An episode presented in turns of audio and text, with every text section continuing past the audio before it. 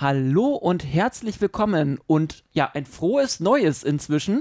Ähm, herzlich willkommen bei einer neuen Ausgabe von Infinity and Beyond, unserem lustigen Euderion Infinity Podcast. Ich bin's wie immer, euer Basti und neben mir ich muss jetzt mal sagen, neben mir, weil wir sitzen uns wirklich mal direkt gegenüber. Nicht virtuell, tatsächlich. Genau. Ihr hört ihn schon, das ist nämlich der Tim. Hallo Tim. Hallo da draußen. Ich hoffe, es geht euch gut. Ihr habt einen guten Rutsch ins neue Jahr gehabt. Und ich freue mich, zusammen mit Basti heute an dieser Episode zu sitzen, denn wir haben viel, viel, viel, viel vor. Ja, auch viel Bier. Aber. Dazu später mehr. Genau. ähm, Tim. Ja, Basti. Wir haben schon fast Februar, oder nee, wir haben Februar, der ist schon es fast ist wieder rum. Februar, also Mitte Februar sozusagen. Und wir sitzen hier ähm, bei einem Bier an dieser Podcast-Episode. Die Temperaturen draußen sind ein bisschen angenehmer geworden als Ja. das, was wir im Januar hatten. Der Regen hat aufgehört, die Sonne war heute draußen. Also alles in allem eigentlich ein schöner Tag. Definitiv. Ähm, das Wichtigste zuerst, wie fandest du denn Rihannas Auftritt beim Super Bowl? ähm, ich fand ihn erst befremdlich, weil ich nicht so genau geschnallt habe, was sie da eigentlich macht. Ja. Und dann habe ich diese, diese Plattform gesehen, wo wir dann noch spekuliert haben, so, hä, von was wird das denn gehalten? Ich glaube, da, hat, da war dann einfach zu viel Bier dabei und wir haben nicht gesehen, dass da Halterungen links und rechts davon waren. Doch, die waren zu sehen. Also so ist er nicht. Aber tatsächlich ähm, hat mir der Auftritt ganz gut gefallen. Ich habe im Nachhinein aber leider erfahren müssen, dass sie das alles als Playback gemacht hat. Ja. Jetzt muss man dazu sagen, dass die Frau halt auch äh, hochschwanger ist, was man gesehen hat. Und Das ähm, wirkt sich auf die Stimme aus? das, äh, ja, nicht nur das, tats tatsächlich, ja. Ähm, nicht nur das, sondern du kannst halt körperlich auch relativ wenig machen. Dafür hat sie aber ganz schön abgeliefert, finde ich. Und ähm, sie war ja irgendwie, äh, wenn ich das noch richtig in Erinnerung habe, irgendwie sieben Jahre nicht mehr auf der Bühne oder so. Das Stimmt kommt auch ja. noch erschreckenderweise hinzu. Die war sieben Jahre nicht auf Tour. Ja, also ähm, dafür war das schon ganz cool. Und ähm, hattest du eigentlich auch so Star Wars ähm, Imperatorin-Vibes, als sie da äh, in Rot Nein, als du mir das Bild geschickt Ich habe hast. ich hab heute da so ein lustiges Bild geschickt. Ähm, es gab noch ein, ein anderes, was ich dir noch nicht geschickt habe, ähm, wo, wo man dann äh, so quasi äh, angespielt auf eine Szene aus, äh, aus Episode 3, wo der Imperator quasi das Imperium verkündet und ähm, so die Totale im, im Stadion und sie sitzt da ganz oben oder steht ganz oben in Rot auf der Bühne. Ja. Ähm, ja, das war ganz cool. Ähm, aber ähm, bevor die Leute hier denken, wir sind ein Sportpodcast oder ein äh, Popmusik-Podcast, ähm, was gibt's bei uns Neues, Tim? Ähm, bei uns steht immer noch ein großer Film, an den wir aktuell Ja. drehen. Wir sitzen seit letztem Jahr Mai da dran. Und ähm, die letzten Szenen werden jetzt an diesem Wochenende, den kommenden, gedreht. Moment, Ma Mai haben wir angefangen zu drehen. Ich Also weiß, wir ich weiß, wir sitzen schon schon ein bisschen länger länger dran, weil wir natürlich in Vorproduktion auch irgendwie ein Drehbuch schreiben mussten und so weiter. Das verschlingt ja auch Zeit. Aber ich kann mich nur an Mai erinnern, dass wir angefangen haben, dort Mhm. in der Kiesgrube zu drehen.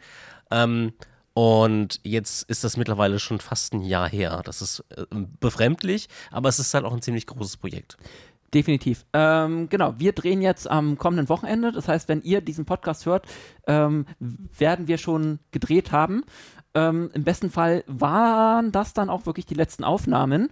Ähm, ansonsten fehlen halt noch ein paar Voice-Over-Aufnahmen für die Postproduktion. Ähm, äh, sowas wie äh, Nachrichtensprecher und äh, so Zeug. Ähm, aber ansonsten ist ja die Produktion an sich dann äh, gegessen. Richtig, genau. Die sollte dann fertig sein, dann geht es in die Postproduktion, die verstinkt auch mal sehr viel Zeit. Oh ja, oh ja. Ähm, Thomas und ich hatten uns ja neulich bei mir hier getroffen und mal, ähm, weil wir da so ein bisschen den Überblick verloren hatten, um nochmal so ein bisschen äh, Inventur zu machen, äh, was wir eigentlich an CGI-Aufnahmen und Special Effects und so reinhauen wollen. Ähm, ja, es wird ein bisschen mehr. also, äh, wir haben beide danach nochmal ähm, so, also wir haben da sind, haben das Skript, Skript genommen und sind dann äh, alles mal durchgegangen und waren danach auch sehr ziemlich erstaunt, was, was da alles eigentlich auf dem äh, auf unserem äh, Schirm noch ist. Ähm, mal gucken, wie lange das in Anspruch nimmt. Wir hoffen ja, dass wir diesen Sommer fertig werden. Ja, es bleibt zu hoffen, aber es ist, ähm, es ist nicht in Stein gemeißelt, einfach weil ähm, bei der Postproduktion Dinge auftauchen können, die uns halt Steine in den Weg legen und dann kann sich das Ganze Ja. noch ein bisschen verschieben. Wir hoffen, dass aber, dass es bei Sommer bleibt. Ja, aber die äh, Zeiten, wo wir ähm, schon lange im Voraus irgendwelche Veröffentlichungsdaten oder Die sind Release-Termine, vorbei. ähm, die sind ja, vorbei. Eindeutig. Wir sind quasi ein Softwareunternehmen und sagen dann immer so, ja, wir verschieben das nochmal. Wir sind uns noch nicht der Bugs unsicher oder sicher. Genau, ähm, beziehungsweise ähm, wir machen es nicht so wie Elon Musk, der im Gegensatz zu seinen Raketen, äh, bei seinen Raketengeschichten gerne mal ein bisschen früher äh, anpeilt Übers und, Ziel und dann, hinausschießt. dann halt äh, gerne, gerne, gerne immer verschiebt. Oh nee, müssen wir doch noch. Nee, dann sagen wir einfach äh, lieber When irgendwann dann eine Woche vorher. Übrigens, da kommt der nächste Film. Oder Genau. wenn das Überraschung. irgendwann abzusehen ist. Wir wollen, äh, wir halten euch aber natürlich auf dem Laufenden. Ja. Apropos auf dem Laufenden, Tim. Ähm, wir haben es eben angesprochen, wir sind äh, im neuen Jahr. Ist es zu spät für Neujahrsvorsätze, was äh, uns angeht und vor allem unseren Podcast angeht?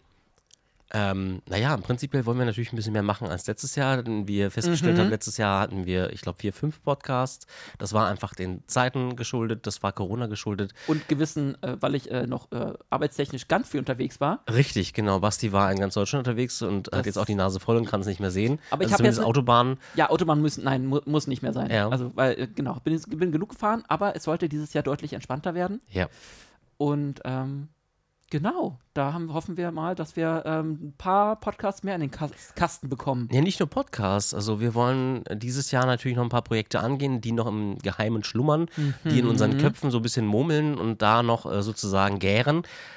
Ganz wichtig ist natürlich ähm, ein Release dieses Jahr, der mich persönlich sehr freut, der aber auch Basti freut, Star Trek Res- Resurgence. Da wird Ja. es sehr wahrscheinlich einen eigenen Podcast zu geben, wo Ich wir uns darüber auslassen, aus. was ähm, hätte passieren können oder auch nicht. Also ich hoffe, dass das gut wird. Dieses Jahr stehen sehr viele Fanprojekte an. Das heißt, wir gucken, dass wir die natürlich auch einbinden. Es kommen viele Fanfilme raus, die uns sehr interessieren. Ja, Ähm, beziehungsweise, dass wir uns einfach mehr auf, also auch im Podcast an sich, mehr auf, auf mal andere Fanfilme ähm, konzentrieren und auch Ja. ein bisschen ähm, da mehr den Fokus ähm, rauflegen. Ja. Ähm, weil ich finde das Thema einfach super spannend und ähm, da gibt es einfach so viele, es gibt so viele Filme da draußen, die man selbst einfach nicht gesehen hat, die vielleicht Richtig. auch so ein bisschen untergehen, die einerseits ähm, es verdienen, einfach mehr gepusht zu werden und Ja. beziehungsweise erstmal von uns gesehen zu werden. Ja, überhaupt. Also man normalerweise ist es bei uns so, einer sieht einen Filmfilm, zeigt den den anderen und so befruchtet sich das gegenseitig, aber es gibt da draußen so nicht wirklich eine Base außerhalb von YouTube für Fanfilme. Also jeder kocht so ein bisschen sein Ja. eigenes Süppchen. Das finde ich immer sehr, sehr schade. Man könnte sich halt gegenseitig so ein bisschen, ich sag mal, promoten. Also einfach sagen so, Ja. okay, passt mal auf, passt mal auf. Da gibt es einen sehr guten Kanal, der macht sehr gute Fanfilme, der macht sehr gute Technik, der macht halt gute 3D-Animationen. Und da solltet ihr mal einen Blick drauf werfen. Also das ist so das Augenmerk, was wir so da in dieser Hinsicht haben. Definitiv. Also wie gesagt, da, die, diese ganzen kleinen oder ein bisschen äh, oder manchmal auch ein bisschen größeren Produktionen, ähm, ja, die, die verdienen es einfach, dass, dass, dass man äh, ein bisschen mehr über sie redet und dass wir uns da vielleicht auch ein bisschen äh, connecten und da Ja. vielleicht das ein bisschen das Sprachrohr werden können. Das wäre, glaube ich, ganz schön. Richtig. Ähm, genau, da planen wir ja nochmal ein anderes Projekt, was aber, wie gesagt, noch nicht der Rede wert ist. Da müssen äh, Tim und ich äh, uns erstmal nochmal genau abquatschen, wie wir Ja. das eigentlich umsetzen wollen. Richtig. Ähm, Gerade technisch. ja, gerade technisch, aber ähm, vielleicht äh, das Einzige, was man sagen kann, es wird auf jeden Fall oder soll in Richtung Bewegtbild gehen, also dass man uns auch mal sieht. Also wenn ihr das wollt, ansonsten schreit jetzt. Ähm, aber ähm, Nicht, dass euer Bildschirm Risse bekommt. Genau, aber dass, dass man sich da auch mal ein bisschen weiterentwickelt hat, mal abgesehen von seinen eigenen Fanfilmprojekten, die wir natürlich auch weiter, äh, weitervollen, äh, weiterführen. Ähm, ich habe garantiert erst zwei Schluck Bier getrunken, tut mir leid. Das ist nicht schlimm. Ähm, und genau, dass man da einfach ein bisschen wirklich den Fokus drauflegt und ähm, genau, schaut einfach, ähm, was wir euch äh, präsentieren werden. Wir werden euch, wie gesagt, weiter ähm, informieren. Und du hast gerade Resurgence angesprochen, das äh, Ja. neue Star Trek-Spiel. Ja. Wir haben ja ähm, neulich schon diesen, diesen relativ überschaubaren kurzen Podcast ähm, über, über Star Trek-Spiele gemacht Ja. und ähm, haben da ja auch relativ gutes Feedback bekommen von Ja. äh, vielen, vielen Leuten. das stimmt, ja. Und da sind wir natürlich super, super, ähm, ja, freuen uns, dass, dass da endlich mal wieder ein Spiel rauskommt, abseits von Star Trek Online. Richtig. Und Das ist das einzige Star Trek-Spiel gerade die Fahne tatsächlich oben hält. ja, mal abgesehen von diesen kleinen äh, Handy-Games, die ja auch nicht der Rede wert sind, im Mhm. Gegenteil. Ähm, aber dass man mal wieder ein richtiges, ähm, ja, ein Abenteuer erleben kann, Richtig. ähm, abseits von, wie gesagt, Star Trek Online und halt mal wieder in äh, First Contact-Ära. Richtig, genau. So, also zumindest ist es da angelegt. Die hatten technische Probleme. Ähm, das hat man bei den ersten Demos auch schon gesehen. Es hat teilweise wirklich arg geruckelt. Also ein bisschen, bisschen das, was wir jetzt bei Hogwarts Legacy haben. Also wer es gerade spielt. Oh, das- das- und das- und, und, wenn es noch nicht gepatcht sein sollte, ihr tut mir leid. ähm, denn es gibt tatsächlich ähm, krasse Performance-Einbrüche bei dem Spiel. Wir hoffen mal, dass das bei Resurgence nicht der Fall sein wird.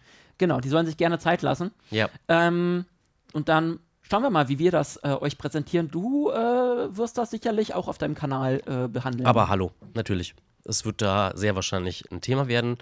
Ich weiß noch nicht, ob ich es, also ich werde wahrscheinlich die erste Woche nicht mit dem Let's Play anfangen, mhm. sondern werde mich halt so ein bisschen durcharbeiten und gucken, was ich für interessante Sachen da bieten, worüber man ein Video machen kann. Ja. Äh, den Spielern will ich eigentlich so ein bisschen Zeit geben, sich das anzugucken, auch selber Erfahrung zu sammeln und dann kann man in Gemütsruhe so alle zwei Tage so, äh, mit einem Let's Play irgendwie starten, sodass man sagt, okay, alle zwei Tage kommt irgendwie ein Teil raus, der jetzt 20 Minuten beträgt, ja. sodass wirklich genug Zeit ist für Leute, die es dringend interessiert und die es am Release-Tag kaufen, dass die Zeit haben, da reinzugucken und sich selbst ein Bild zu machen, ist auch nur fair. Weil sonst, ähm, Plays haben immer die nette Eigenschaft, okay, ja, ich kann mir das nicht leisten, ich gucke da jetzt da rein und dann brauche ich mir das Spiel nicht kaufen. Gerade bei Story-Spielen ist das halt immer so ein, so ein wirklich ein Problem. Ja, es ist ja dann, wie gesagt, auch, auch Spoiler. Es ist Spoiler, ne? klar. Ja. Das erleben wir jetzt äh, mit Hogwarts Legacy. Ich habe teilweise Sachen schon gesehen, wo ich sage so, ja toll, super. Also ganze Dialoge, ähm, die mhm. man dann im Spiel ja nicht mehr so genießen kann, weil man sagt, das habe ich schon gesehen. Ja, ja. So, das, also. Ja. ja, das ist so, so wie früher, keine Ahnung, Space View und so, ähm, wenn man so ja vor den vor den Serien, bevor die Staffeln von neuen Serien oder neue Staffeln von Serien überhaupt rausgekommen ist, sind ähm, schon die ganzen Folgenbeschreibungen ähm, drin gelesen hat. Es ja, gab Leute, die, die machen das gerne, aber irgendwann dachte ich mir dann so, nein, ich, das irgendwie nimmt mir das ja die ganze Vorfreude. Ja, aber das ist so eine Mentalität, die wir generell im Netz finden. So, ähm, ich glaube, es wird durchaus mit dem Kern gemacht, dass man das ähm, dass man jemandem Gefallen tun möchte, aber es ähm, wird halt dann teilweise auch gemacht, um Leuten den Spaß an, an der Sache zu nehmen. Ja, und das ist halt echt ätzend. Also ja. ich, ich finde das, ich glaube, glaub, irgendwann, irgendjemand hatte mir damals das Ende von Herr der Ringe gespoilert, weil ich hatte Ouch. das ja auch nicht gelesen. Ja. Autsch, das ist echt schon heftig. Ja, und das dachte ich mir so, ja, danke. Also das ist so gerade irgendwie, bevor der letzte Teil gekommen ist. Und ja. ach so, so geht das aus. Danke, super. Aber ähm, ja, deswegen. Ähm, aber ich bin gespannt auf jeden Fall auf das Spiel und auf äh, wie du das aufarbeitest. Mal gucken, wie wir das dann im Podcast äh, besprechen. Ähm, vielleicht, ähm, wir haben ja nachher, im, äh, haben wir noch gar nicht gesagt, im, im Podcast, im zweiten Teil ja einen, einen großartigen oh Gast. Ja. Oh ja. Ähm, der ist, glaube ich, äh, was so das Spielen äh, angeht, auch nicht so abgeneigt. Ähm, vielleicht möcht, möchte er dann auch mit uns nochmal darüber reden. Willst du diesen Namen jetzt schon fallen lassen? Äh, wollen wir ja. Er steht ja wahrscheinlich auch in der, auf Folgen, Cover. Ja. der Folgenbeschreibung. Ähm, Reinhard Prahl ist nachher mit uns im Gespräch, beziehungsweise war im Gespräch und ähm, wir haben, ähm, da könnt ihr euch schon mal drauf freuen, mit ihm über sein Autorendasein geredet, ähm, sein Werdegang ähm, erstmal, wie ist er eigentlich ins Star Trek-Fandom gerutscht ähm, und dann, äh, wie ist er dann zum Autorendasein gekommen und dann natürlich über seine, äh, sein neuestes Projekt, ähm, wo er mit dran geschrieben hat, den, der Star Trek-Chronik Teil 3. Ja. Ähm, hat er ja mit, mit äh, Björn Sülter und Thorsten Walch äh, zusammengeschrieben. Wie gesagt, inzwischen der drei, dritte Teil. Und ähm, genau, da plaudern wir nachher ein bisschen drüber. Wenn ihr ihn noch nicht kennen solltet, dann habt ihr vielleicht schon mal irgendwie von der Seite Serienjunkies gehört, da schreibt er regelmäßig Rezensionen. Äh, ja. Und ansonsten, wenn ihr die Bücher nicht kennt, schämt euch. Verlag in Bunt und Farbe. äh, Farbe und Bunt. Das Oder müssen wir Farbe schneiden. Danke, bunt. Tim. Nein, wir, nein das lasse ich drin, weil hier wird nicht geschnitten. Okay. Ähm, oder ich, ich spiele das einfach rückwärts ab oder so. genau, ich vertausche einfach die Wörter. Oh Mann. Ja, wir, wir bei Infinity and Beyond, wir bereiten uns vor. Ähm, Was?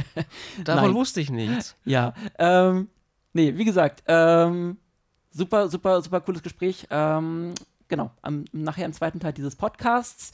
Ähm, aber wir springt da jetzt einfach hin. Das ja, werden so. wir euch Hup. dann auf äh, ewig äh, nachhalten. Und wir, wir können das sehen. Nein, können wir eigentlich nicht, aber man kann das ja androhen. Egal. Ähm, was wir noch dieses Jahr planen, ähm, vor allem der Thomas und ich, wir haben uns nochmal ähm, vorgenommen, unseren Blog, unseren Euderion-Blog ein bisschen äh, weiterzuführen und aufzupolieren. Ähm, da so ein paar ähm, bisherige Beiträge ähm, noch mal ein bisschen, äh, wir haben ja da unsere Charakterbeiträge, wir haben so ein paar Beiträge über, hinter, die, äh, hinter den Kulissen, wo wir so ein bisschen ja, unsere geplanten Upgrades da äh, von, von, von der Euderion beschreiben, so die technischen Upgrades. Da hat äh, der Thomas neulich erstmal einen großartigen Beitrag ähm, rausgebracht ähm, zum Thema Quanten-Slipstream-Antrieb. Ähm, ich weiß nicht, wie viele, wie lang der geworden ist. Wahnsinn, was er sich, äh, was der da ähm, rausgehauen hat. Ansonsten planen wir ja immer so noch so ein bisschen Background-Stories zur Euderion. Ähm, da ist Tim auch noch fleißig dabei an der dritten Euderion, der New Orleans-Klasse. Ja, die Idee ist schon da. Und ich habe auch schon so den, den Hintergrund sozusagen im Kopf ausgearbeitet. Und ein bisschen was ist ja auch schon auf dem Blog vorhanden. Ich muss es nur zu Ende schreiben. Genau, genau. Ähm, ich habe da auch noch, ein, äh, du bist da nicht der Einzige, ich habe da auch noch einen großen Beitrag ähm, zur Backstory der Euderion, äh, Mhm. den ich unbedingt weiterschreiben möchte. Ja. Und wir wollen da noch so ein bisschen Zusatzcontent produzieren. Also ähm, das ist immer ganz schön. Wir haben ja das bei den, bei den ersten beiden Euderion-Beiträgen zur Daedalus und Constitution Euderion schon gemacht, Mhm. so Logbüchern, die wir eingesprochen haben oder beziehungsweise aufgenommen haben, um da so ein bisschen mein Lieblingswort, mehr Worldbuilding. Äh, Ich wollte es gerade sagen. und, äh, Worldbuilding, Leute. so ein bisschen, ja, aufzubauen. Und da wollen wir uns in den nächsten Wochen und Monaten ein bisschen, generell ein bisschen äh, breiter aufstellen und nochmal ein Ja. bisschen was produzieren. Auch so ein paar ähm, Info, Infobeiträge zu Euderion selbst, auch äh, nochmal ein bisschen mit äh, Ton in Farbe und Bunt. ähm, genau, da erwartet euch auf jeden Fall nochmal ein bisschen, weil wir, ähm, haben wir auch noch gar nicht gesagt, wir befinden uns inzwischen im 20. Euderion-Jahr. Jupp, Jubiläum. Also müsst ihr den Blog ohnehin im Auge behalten. Nicht Genau. nur für dieses Jubiläum, sondern auch für viele ganz, an, ganz viele andere Sachen, die wir da geplant haben. Besonders Genau. dann, wenn der Film jetzt im Sommer rauskommt, dann ist der Blog so die erste Anlaufstelle. Genau. Ähm, ja, und vielleicht kriegt man ja was, äh, Thomas und Tom nochmal dazu, so ein paar Uralt-Archiv- äh, Bilder rauszusuchen, die äh, sie in ihrem Archiven äh, unter Verschluss halten, ähm, von den Anfängen der Euderion. Wie gesagt, 20 Jahre ist äh, ganz, schön, ganz schön lang. Und äh, ich bin ja dann, ich glaube, ich bin jetzt, bin ich jetzt im 10. Jahr. Das heißt, ich habe ja quasi nur in Anführungsstrichen die Hälfte mitgemacht. Da ist ja noch die ganze, ganze, ganze Geschichte davor. Ähm, genau, das, das wird euch, äh, uns und euch dieses Jahr erwarten. Ja, wir sind nicht die Einzigen, die an Fanprojekten arbeiten oder Genau. an Fanfilmen arbeiten. Die Starfleet Legends sind fleißig gewesen und die planen ihr Release ähm, des zweiten Aktes sozusagen, der da kommen wird am 25. Februar. Den Link dazu packen wir Genau, in die Bio. In die Bio. Ähm, ist jetzt auch gerade erst ganz frisch angekündigt worden. Also Richtig, in der genau. Tat, ähm, ich glaube jetzt Stand 15.02., ich glaube am, am 13. oder so haben sie Ja, ja, man kann das auf der YouTube-Seite von Ihnen schon sehen. Genau. Dort ist der Release beziehungsweise ist die geplante Premiere ähm, als Bild schon zu sehen. Das kann man sich dann gerne noch irgendwie in die Bookmarks packen. Genau. Oder in euren Browser oben in die Zeitleiste. Und dann verpasst ihr das auf jeden Fall auch nicht. Genau, und ähm, sie planen auf jeden Fall eine Live-Premiere, also mit ähm, Chat, dass man bei YouTube direkt mitkommentieren kann Ja. mit dem Team. Ähm, wird ganz cool. Und ich habe auch natürlich schon Kontakt aufgenommen. Wir werden dann ähm, höchstwahrscheinlich, der, gleich der nächste Podcast im März ähm, wird dann mit Thorsten sein und Mhm. wahrscheinlich auch dem äh, guten Markus, wenn er schon von seinem Glück weiß. Wahrscheinlich vielleicht jetzt. ähm, Spätestens jetzt. äh, Thorsten hat auf jeden Fall gesagt, ähm, wahrscheinlich die beiden wieder und Ja, ähm, wäre auf jeden Fall cool ja. ähm, dass man mit den beiden mal ein bisschen ähm, quatscht, vor allem weil wir ja sträflicherweise ihren ersten Film gar nicht mit ihnen äh, besprochen haben. Den hatten wir damals nur Ja, angekündigt. shame on us. Und ähm, genau, dann kann man mal noch ein bisschen über den ersten Film äh, von ihnen quatschen und dann natürlich den zweiten ähm, und ein paar ganz, ganz böse Fragen stellen. Nee, natürlich nicht. Ähm, aber genau, dass man da auch nochmal gleich mal ein bisschen Hintergrundinfos bekommt. Mit wem wir schon geredet haben, ist der Genau. Benjamin von der Lorelei. Und die arbeiten auch gerade fleißig an ihrem Monster. Monster, genau. Film. Da gibt es noch gar keine großartig neuen, neuen, neuen Infos. Äh, man quatscht oder schreibt so ein bisschen nebenbei. Ähm, da bin ich aber auch, auf jeden Fall auch gespannt, wann denn da was Neues ähm, zu sehen ist. Sie hatten ja schon ihren ersten Teaser neulich mal rausgebracht. Was heißt neulich? Ist ja auch schon wieder November. Mhm. ähm, wir podcasten zu selten, haben wir das heute schon gesagt. Absolut, ja. Ähm, aber ähm, es erwartet uns ja auch im Ende Mai die, die FedCon und sowohl die Legends als auch der Benjamin und der, die Lorelei ähm, schicken Vertreter zur FedCon. Und ähm, ich hatte auf jeden Fall auch vor, hinzufahren, äh, der Tom auch und äh, die Miri auch. Ähm, und äh, mal gucken, vielleicht kriegt man da auf der FedCon einen kleinen, kleinen, kleinen, wie sagt man, Gipfel, ein kleines Gipfeltreffen äh, hin. Der Fanfilme. der Fanfilm, äh, Fanfilmgipfel. Und dann äh, kann man da vielleicht auch gleich nochmal Neues, Neues äh, bequatschen. Und ähm, vielleicht äh, da auch schon einen Release-Termin rauskitzeln. Also wäre auf jeden Fall cool. Ähm, ich freue mich auf jeden Fall auf beide Filme. ja. Ähm, ja, macht weiter Fanfilme. Und äh, wenn ihr da draußen uns zuhört und äh, ähm, selbst Fanfilme produziert und äh, euch fragt, warum äh, ja, wir nicht über euch reden, dann schreibt uns an, dann reden wir gerne mit euch. Lasst es uns wissen. Und ähm, auch gerne über andere coole Projekte, die ihr da draußen in Sachen Star Trek so macht. Dann fühlt man sich hier in Berlin nicht wie auf einer Insel. Genau, die Insel ähm, im Meer, im stillen Meer Brandenburg. Im Toten Meer. Das hast du jetzt gesagt. Genau. Ähm, apropos. Sebastian.bedienst.com. Genau. Ähm, Fragen und Kritik bitte an meinen Spam-Ordner. Ähm, Genau. Nein, ähm, Tim, aber abgesehen äh, von uns Fan, Fans, Fans, ähm, produzieren auch noch ja die, die offiziellen Leute neues Star Trek. Oh Wunder. Das ist richtig, das Franchise steht nicht still.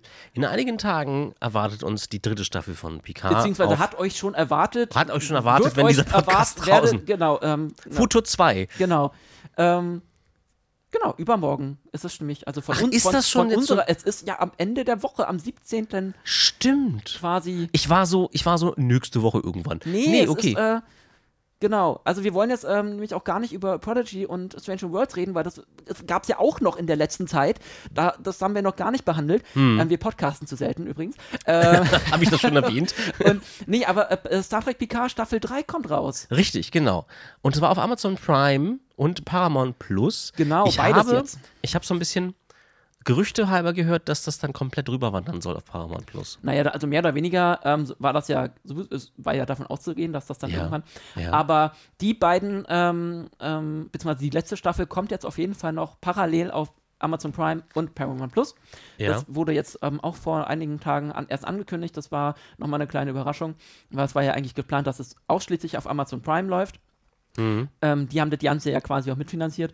Ja, so wie Ähm, ähnlich wie Netflix bei Discovery. Ja, darüber reden wir nicht mehr. äh, und ähm, genau, da wir jetzt ja Paramount Plus auch haben und ähm, das natürlich auch irgendwie, ich verstehe das natürlich auch, dass man da seinen eigenen Content zeigt, ist das ja, Ja, auch eine coole, coole ähm, Lösung für Leute, die vielleicht nicht beides haben. Richtig, Und, ähm, ja, einfach nur fair. Genau.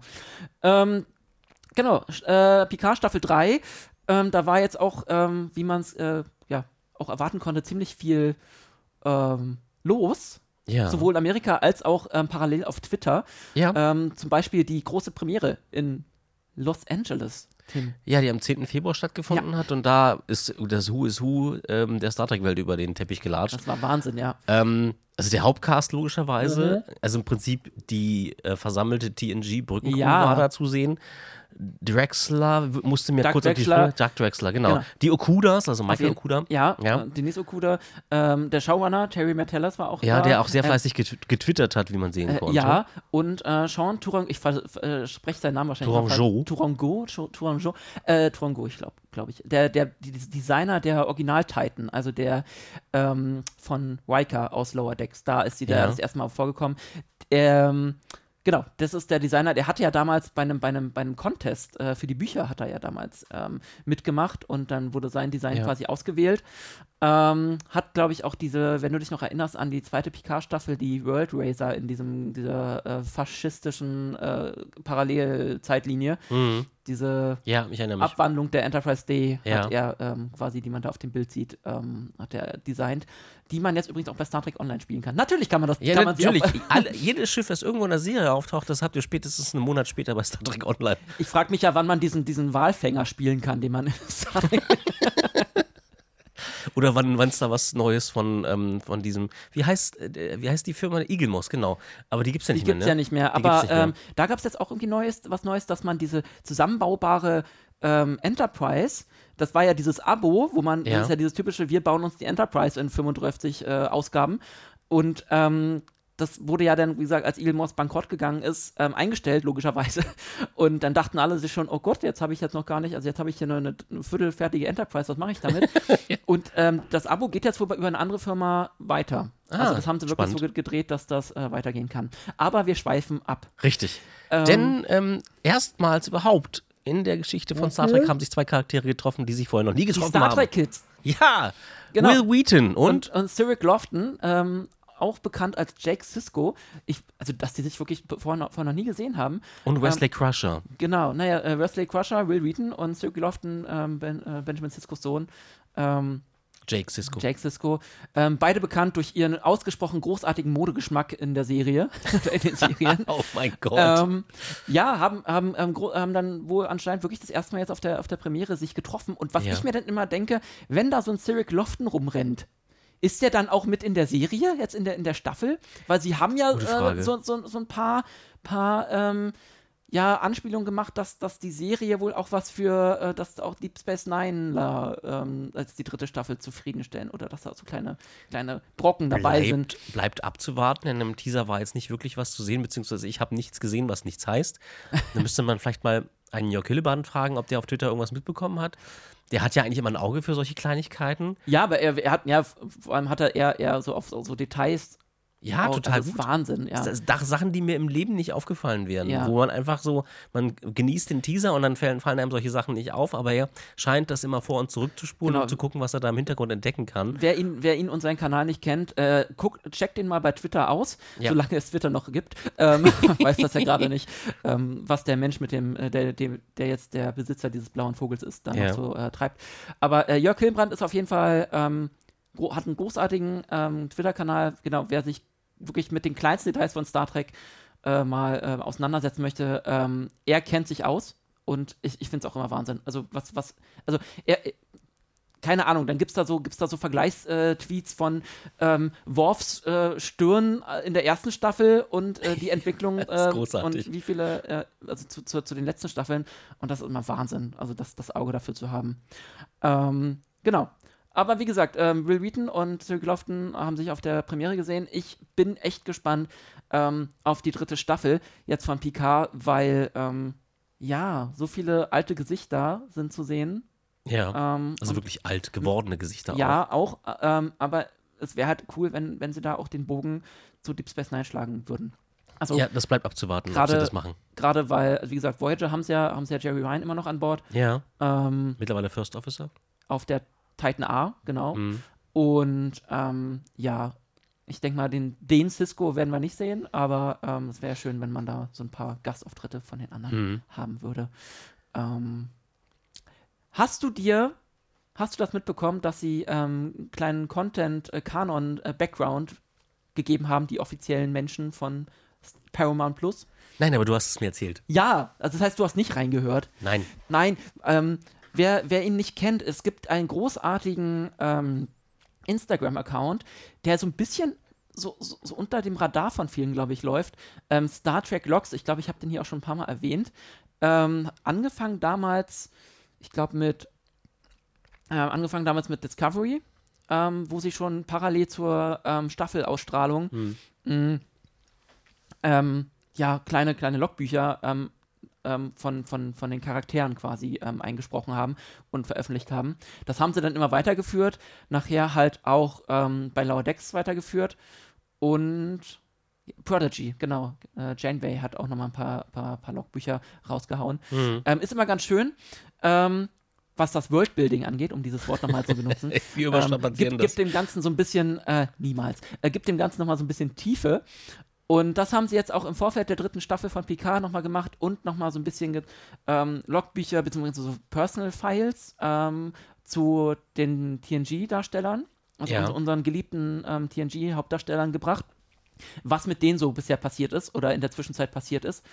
Ähm, halt noch natürlich nicht zu viel gespoilert, aber dass man so einen gewissen Überblick bekommt. Vielleicht auch ganz cool für die, die äh, mit TNG nicht so aufgewachsen sind, für Ja. die neueren Leute, Mhm. ähm, die zum Fandom dazugestoßen sind. Und was ich super fand, sie haben auch die Schiffe nochmal ähm, behandelt.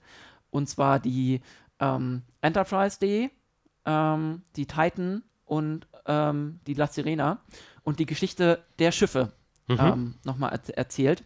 Unter anderem ähm, haben wir da nämlich erfahren, weil man in, im, im Trailer ja ähm, die Enterprise F sieht. Und, und dann haben es alle schon äh, spekuliert, ja, was, was, was ist denn jetzt? Damit sieht man sie jetzt, wie sie quasi in Dienst gestellt wird. Nein, man hat erfahren, sie wird außer Dienst gestellt. Ja, auch schon wieder durch. Das heißt, ähm, wir wissen gar nicht, was mit der E passiert ist. Ja. Ähm, das wird auch in, den, in dem Personal-File nur gesagt, ja, letzte Mission ist classified. Ähm, Oh. ja, und ähm, genau, die Enterprise F wird außer Dienst gestellt, weil irgendwie ihr Computer Schrott ist. Das kennen wir alle. Ne? Also Ja, anstatt, anstatt den nur aufzusetzen, kauft, kauft man sich einfach einen neuen. Genau, wir Oder- bauen ein neues Schiff. Wir kaufen mir gleich ein neues Schiff. Und ähm, jetzt ist natürlich die große Frage, ob man jetzt die Enterprise F und die äh, G sieht. Hm. Das Ja. wäre natürlich cool. Ja. Ähm, man kann nie genug Enterprises haben. Genug Buchstaben im Alphabet. Und sie haben ein bisschen, pass auf, Worldbuilding zur Titan betrieben.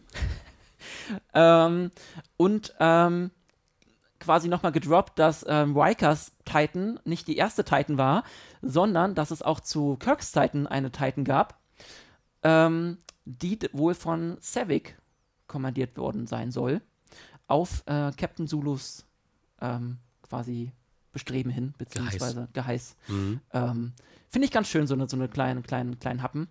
Ja, so wird es alles ineinander verschränkt. Ja, wie gesagt, es gibt dem Ganzen nochmal Tiefe und ähm, das Universum wird größer. Andererseits ist es natürlich auch wieder ein bisschen kleiner, weil es sind irgendwie immer nur die Leute, die man schon kennt. Ähm, Mhm. Aber das, das gibt halt dem, ja, dem, dem der Story des Schiffes nochmal und, und dieser, ne, was wir ja auch bei uns in, mit der, mit der Euderion machen, dass wir einfach sagen, nee, wir sind nicht die Ersten, da gab es noch ein paar vor Ja. uns und ähm, wir fangen nicht mit der Geschichte an, sondern äh, schreiben die Geschichte quasi nur weiter. Und ähm, ja, das fand ich ganz schön. Ähm, hört da auf jeden Fall mal rein. Ähm, wer sich noch mal ein bisschen vorbereiten möchte oder ähm, beziehungsweise nachbereiten, wenn ihr das jetzt hier hört, wer- werdet ihr wahrscheinlich die ersten Folgen schon gesehen haben. Ähm, ja, gucken wir mal, äh, beziehungsweise hört da mal rein und wir gucken mal, was, was, was uns da erwartet. Ähm, ich bin ja ähm, so ein bisschen anders. Was, ähm, worauf freust du dich und was erwartest du von der Staffel? Vor allem, wenn, wenn du die ersten beiden äh, Staffeln so nochmal. Ich habe Bauch- und Kopfschmerzen gleichzeitig. Also es, ähm, die ersten beiden Staffeln haben mich sehr verstört zurückgelassen. Die Anfänge waren immer ganz gut. Und dann haben sie das so völlig durch den Fleischwolf gedreht. Ja. Und am Ende kam irgendeine komische Nudel raus, die nicht geschmeckt hat.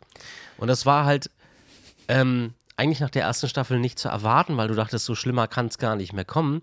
Und dann haben sie in der zweiten Staffel so einen Zeitreisewirrwarr geschaffen, Ja. an, wo, wo am Ende man das Gefühl hatte, auch die Regisseure und die Drehbuchautoren wussten nicht mehr genau, Ja. wo, worauf sie hinaus wollten. Und dann hatten sie wieder, es war dieses berühmte Ding, nur eine Folge Zeit, um den ganzen Mist aufzulösen. Und es hat nicht funktioniert. Es hat nicht gezündet.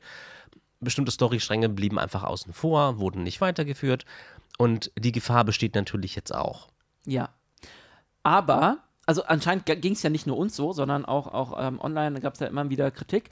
Ähm, und was, was mich jetzt halt erstaunt, dass ja viele in also Star Trek, äh, so viele, viele Presseleute und so und viele Kritiker, es gab ja schon ein paar Screenings und ähm, dass äh, inzwischen sogar Leute, die, die vielleicht auch ein bisschen kritischer bei den ersten Staffeln waren, die ähm, dritte Staffel bisher ähm, all, sehr, sehr positiv ähm, ähm, finden, beziehungsweise komment kommentieren, dass das sehr, sehr, sehr ähm, schönes Star Trek sein soll.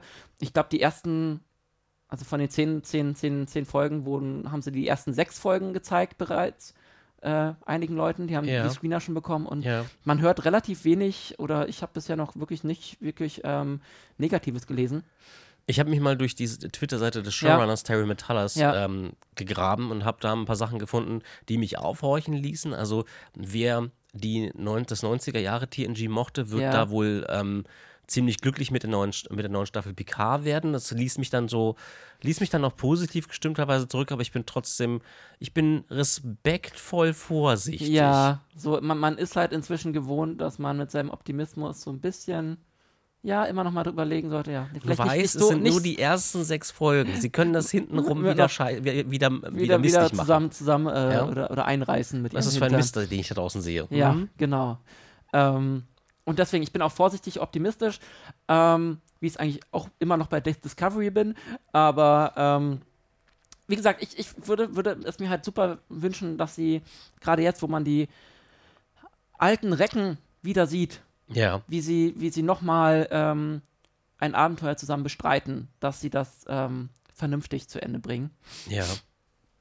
Und ähm, ja, nicht, nicht am Ende, wie du meinst, wieder zusammen in, äh, einreisen. Weil es halt gerade Ja. Patrick Stewarts letzter Auftritt wahrscheinlich sein wird. Es sei denn, sie machen doch noch die vierte Staffel, da gibt es ja auch Gerüchte.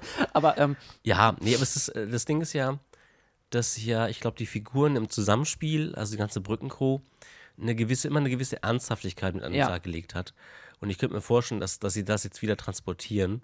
Auch wenn das ja eigentlich alte Freunde sind mit jetzt unterschiedlichem Hintergrund, der sie sicherlich auch geprägt hat. Ich Mhm. vermute aber mal, dass wir unsere alten Figuren wieder zu sehen bekommen und dass sich bei denen charakterlich, ähm, dass die Entwicklung jetzt nicht so weit gegangen ist, dass man sie nicht mehr wiedererkennt. Ja, also ich hoffe halt, dass man so immer noch so diese, diese alte Chemie von früher spürt. Ja.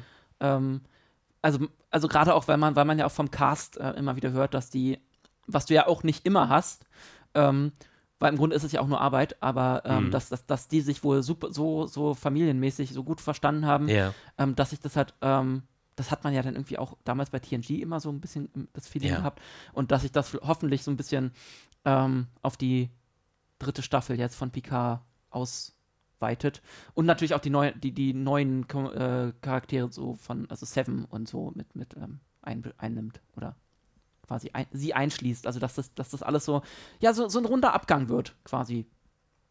Ja. Ähm, Es gibt eine Person, die leider so ein bisschen außen vor gelassen wurde Ja. bei dem ganzen Ding. Und ähm, du hast ja gerade einen Tweet offen von Denise Crosby. Ja, ähm, genau, sie fühlt sich, also, also hat neulich mal ge ge gepostet, getweetet, dass ähm, gerade weil es so viel Hype und äh, Hype, Hype um, um, um Picard gab, die neue Staffel, dass sie da irgendwie so außen vor gelassen wurde, dass sie noch nicht mal eingeladen wurde zur Premiere und ähm, ja, dass wahrscheinlich auch ähm, Tascha, ja, na gut, sie ist tot, aber es gibt ja immer noch Zähler, ähm, Ja.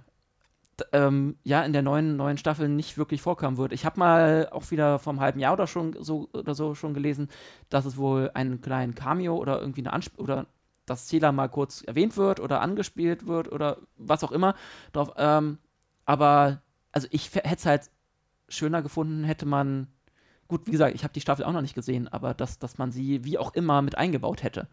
Ja. Ähm, und weil sie, ja, sie war an, in Anführungsstrichen nur die erste, erste Staffel dabei, aber ähm, ihr Charakter hat ja auf jeden Fall äh, so ihre Spuren hinterlassen. Ey, was ist halt halt die Frage? Ähm, weil ich man sich auch überlegen muss, ist dieser Tweet absichtlich jetzt so auch gesetzt worden? Ich meine, wenn sie keine Ansprüche an, den, an die Serie hatte, dann hätte sie auch das auch ähm, ja, außen vor lassen können. Aber ich, also einerseits kann natürlich sein, dass es ihr darum geht, dass diese, dass diese Gruppe auch so ein bisschen Teil ihrer Familie war dann in der ersten Ja, ja. Staffel. Andererseits könnte es natürlich auch Ja. sein, dass sie durchaus einen Auftritt hat, nur wollen sie den jetzt halt nicht irgendwie großartig. oh, du meinst so, dass sie hypen. uns in die, in die Irre führen Dass sie uns in die. Irre führt und sagt so, ja, ich war nicht zur äh, Premiere eingeladen, so.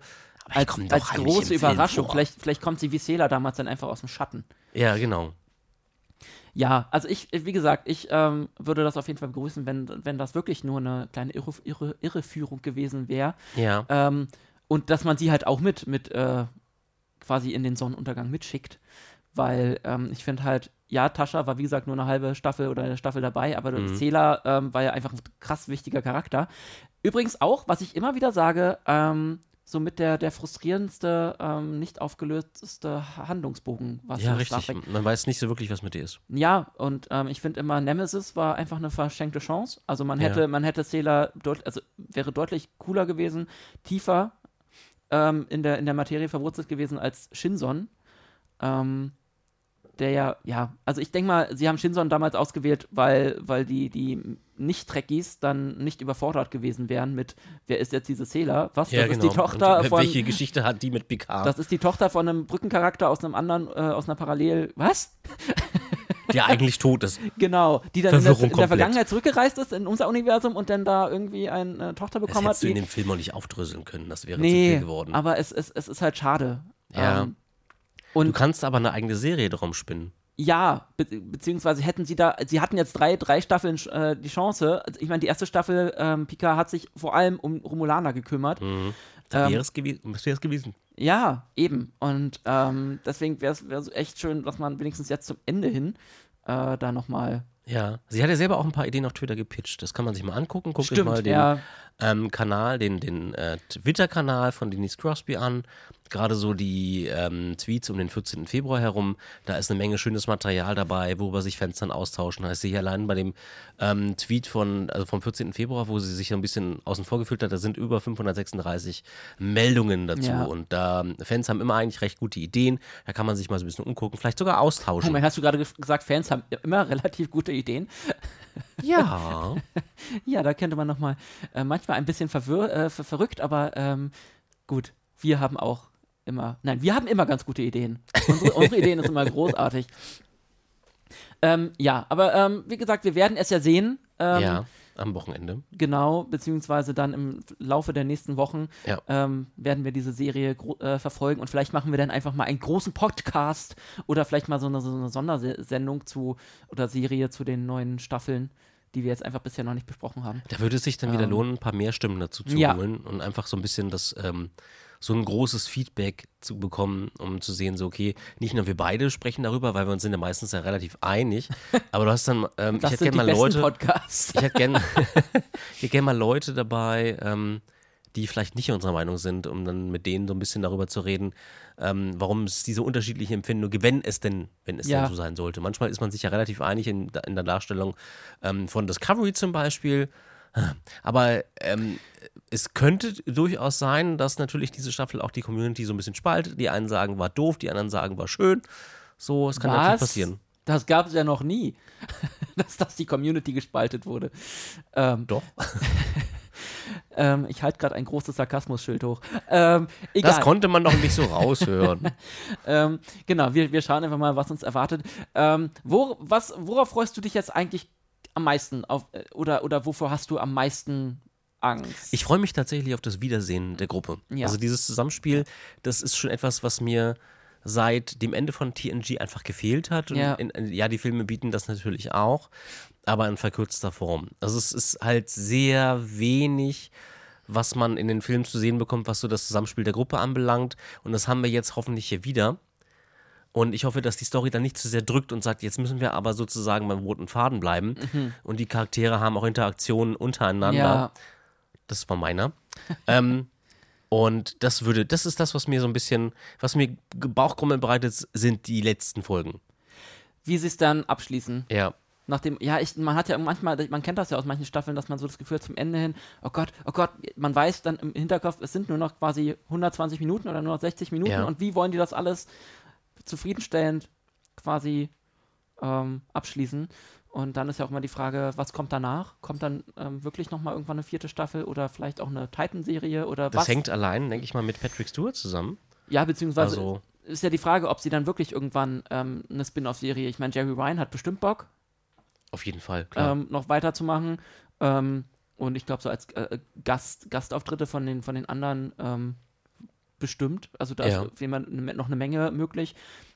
Deep Space Nine, Voyager, ich meine, ich denke mal, eine, eine Captain Kim-Serie das Franchise ist groß genug. würde sich Garrett Wrong auch immer noch drüber freuen. Ja, Ähm, der ewige Ensign. Ja, aber wie, ich hatte, hatte ich das im letzten Podcast schon gesagt, meine, meine Entdeckung, dass eigentlich ähm, ähm, Garrett Wrong gar nicht der längste Fähnrich in der Star Trek-Geschichte war, sondern Anson Mayweather und Hoshi Sato aus äh, in, der, in der finalen Staff äh, Folge von Enterprise, Ja. die zehn, zehn Jahre nach der quasi nach, nach der ersten ähm, Folge spielt Ah, und wo sie ja, das ist ja diese unsägliche ähm, Holodeck-Folge, ja, ja, ja. ähm, und da sind immer noch alle, das, da geht es ja dann darum, ja, und äh, Gründung der Föderation und ähm, quasi außer Dienststellung der Enterprise. Und alle, beide, beziehungsweise erstmal sind alle auf diesem Schiff immer noch in derselben Position wie zehn Jahre zuvor. ja, völlig, völlig verrückt. Und ähm, sie haben alle noch denselben Rang, glaube ich. Also, Ja. also, also zumindest Mayweather und, und Sato sind beide noch Fähnrich. Aber vielleicht war die Standflotte auch noch nicht so weit. Ja, wir haben kann nicht so viele auch sein. Schiffe, genau. Dann können wir Ja. die Kann nicht jeder eins haben, es tut mir leid.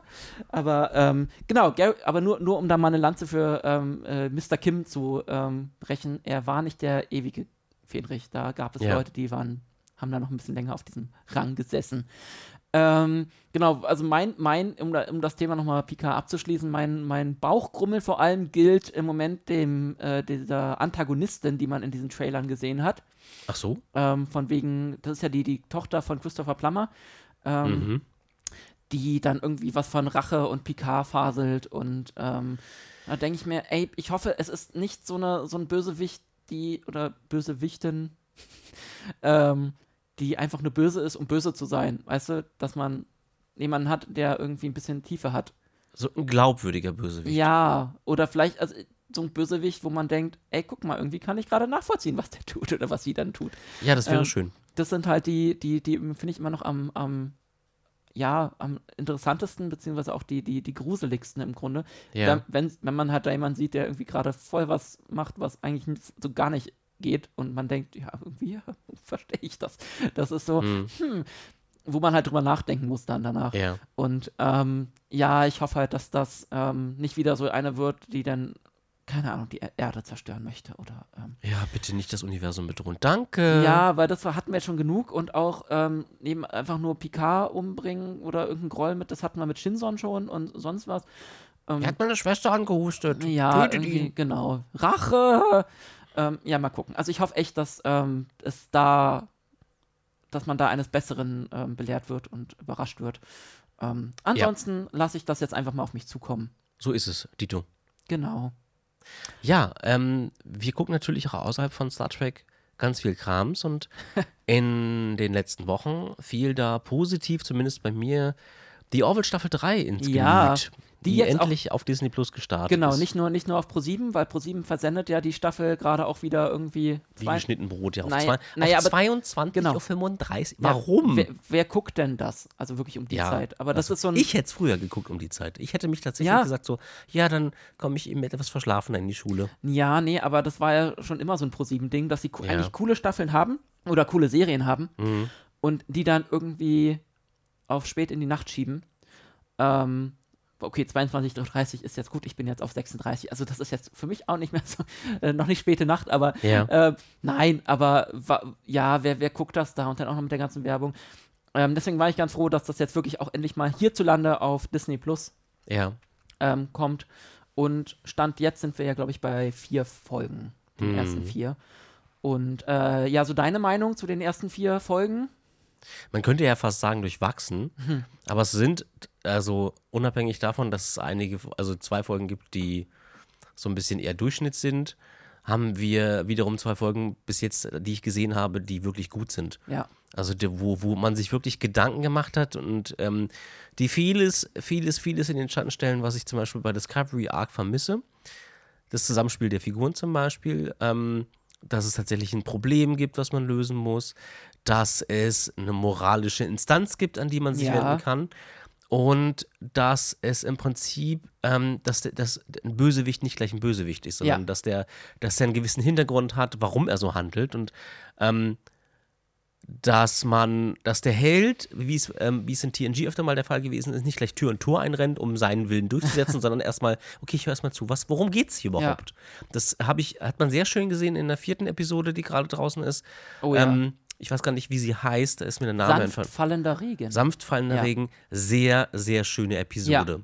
Ja. Man merkt natürlich der Episode auch so ein bisschen an, dass hin und wieder an, an einigen Ecken und Enden die Tricktechnik fehlte und ein bisschen CGI fehlte so, aber sie ist brillant gespielt. ja. Da ist sehr viel rausgeholt worden aus der Materie. Da kann sich so manche ähm, Episode aus Star Trek eine Scheibe abschneiden. Das ist wirklich, wirklich, wirklich, wirklich richtig gut. Ja, finde ich halt auch. Also ich find, fand halt die erst gerade gerade die, also da muss man mal festhalten, wie krass sich Orwell einfach entwickelt hat in drei Staffeln. Es ist erwachsen geworden, liebe Leute. Es ist endlich vor erwachsen geworden. McFarlane ist, glaube ich, inzwischen Ja. erwachsen, äh, erwachsener. Nicht komplett, aber äh, was Ja, auch ja. gut ist, weil Humor ist ja immer noch da. Aber es ist einfach, wenn man so sich mal so die erste Staffel anguckt, ich sag nur Jaloja, und dann die, die dritte Staffel, jetzt die erste Folge, wo es einfach um, im Grunde geht es um Selbstmord, Ja, ähm, was echt krass, krass ernste Folge war. ja, total. Ähm, das ist, das ist ein Entwicklungssprung, ähm, Wahnsinn. ja, Ähm, wie gesagt, die zweite Staffel, äh, zweite Folge von der Staffel fand ich jetzt so ein bisschen meh.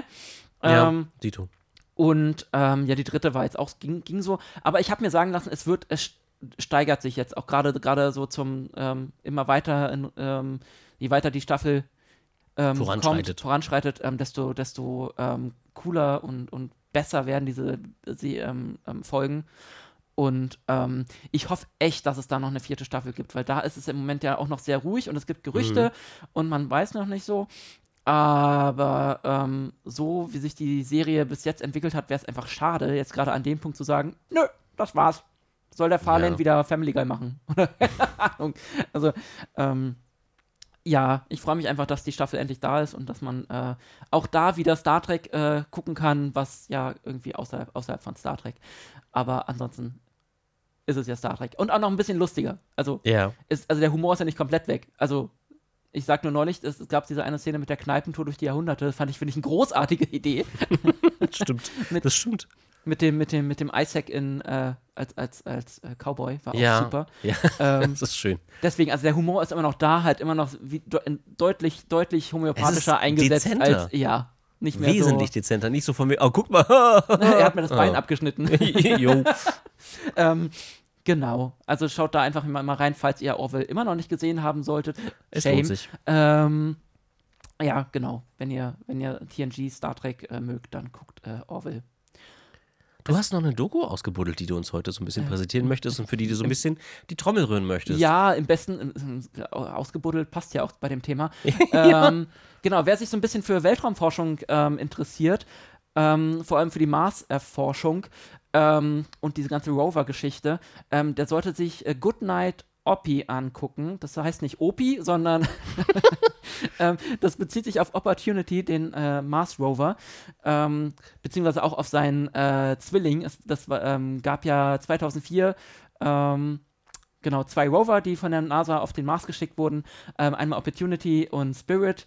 Ähm, und die ursprünglich für 90 Tage wirklich nur auf dem Mars ähm, konzipiert waren, weil der Mars halt so nicht so nicht so die netteste Umgebung ist für Technik, ähm, viel Sand und so. Ja. Ähm, und der ja nachher wirklich 14 Jahre ähm, überlebt hat, ähm, er und sein Zwilling. Sein Buddy.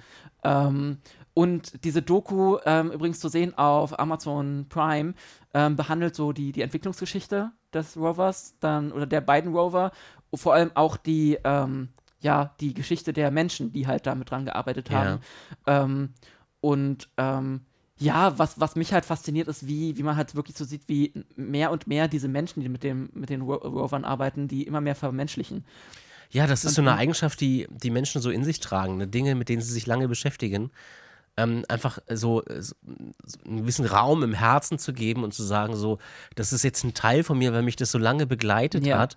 Ich meine, 16 Jahre, das musst du dir mal vorstellen. Mit- Und dann ja. Für, nur für 90 Tage ausgelegt, was die beiden da oben so durchgemacht haben, Ja, was sie gesehen haben. Naja, vor allem auch, wie gesagt, was, was sie dann teilweise für, denn sie hatten ja ähm, auch einige Probleme immer mal wieder. Ja. Na klar, mit Technik und wenn du dir einfach vorstellst, du kannst da ja nicht einfach mal irgendwo. Äh, Du kannst die, ja nicht hochfliegen und sagen, ich setz mal die Schraube an. Genau, du kannst ja einfach mal die Solar Solarzellen abfegen, wenn Ja. da kein Strom mehr ist.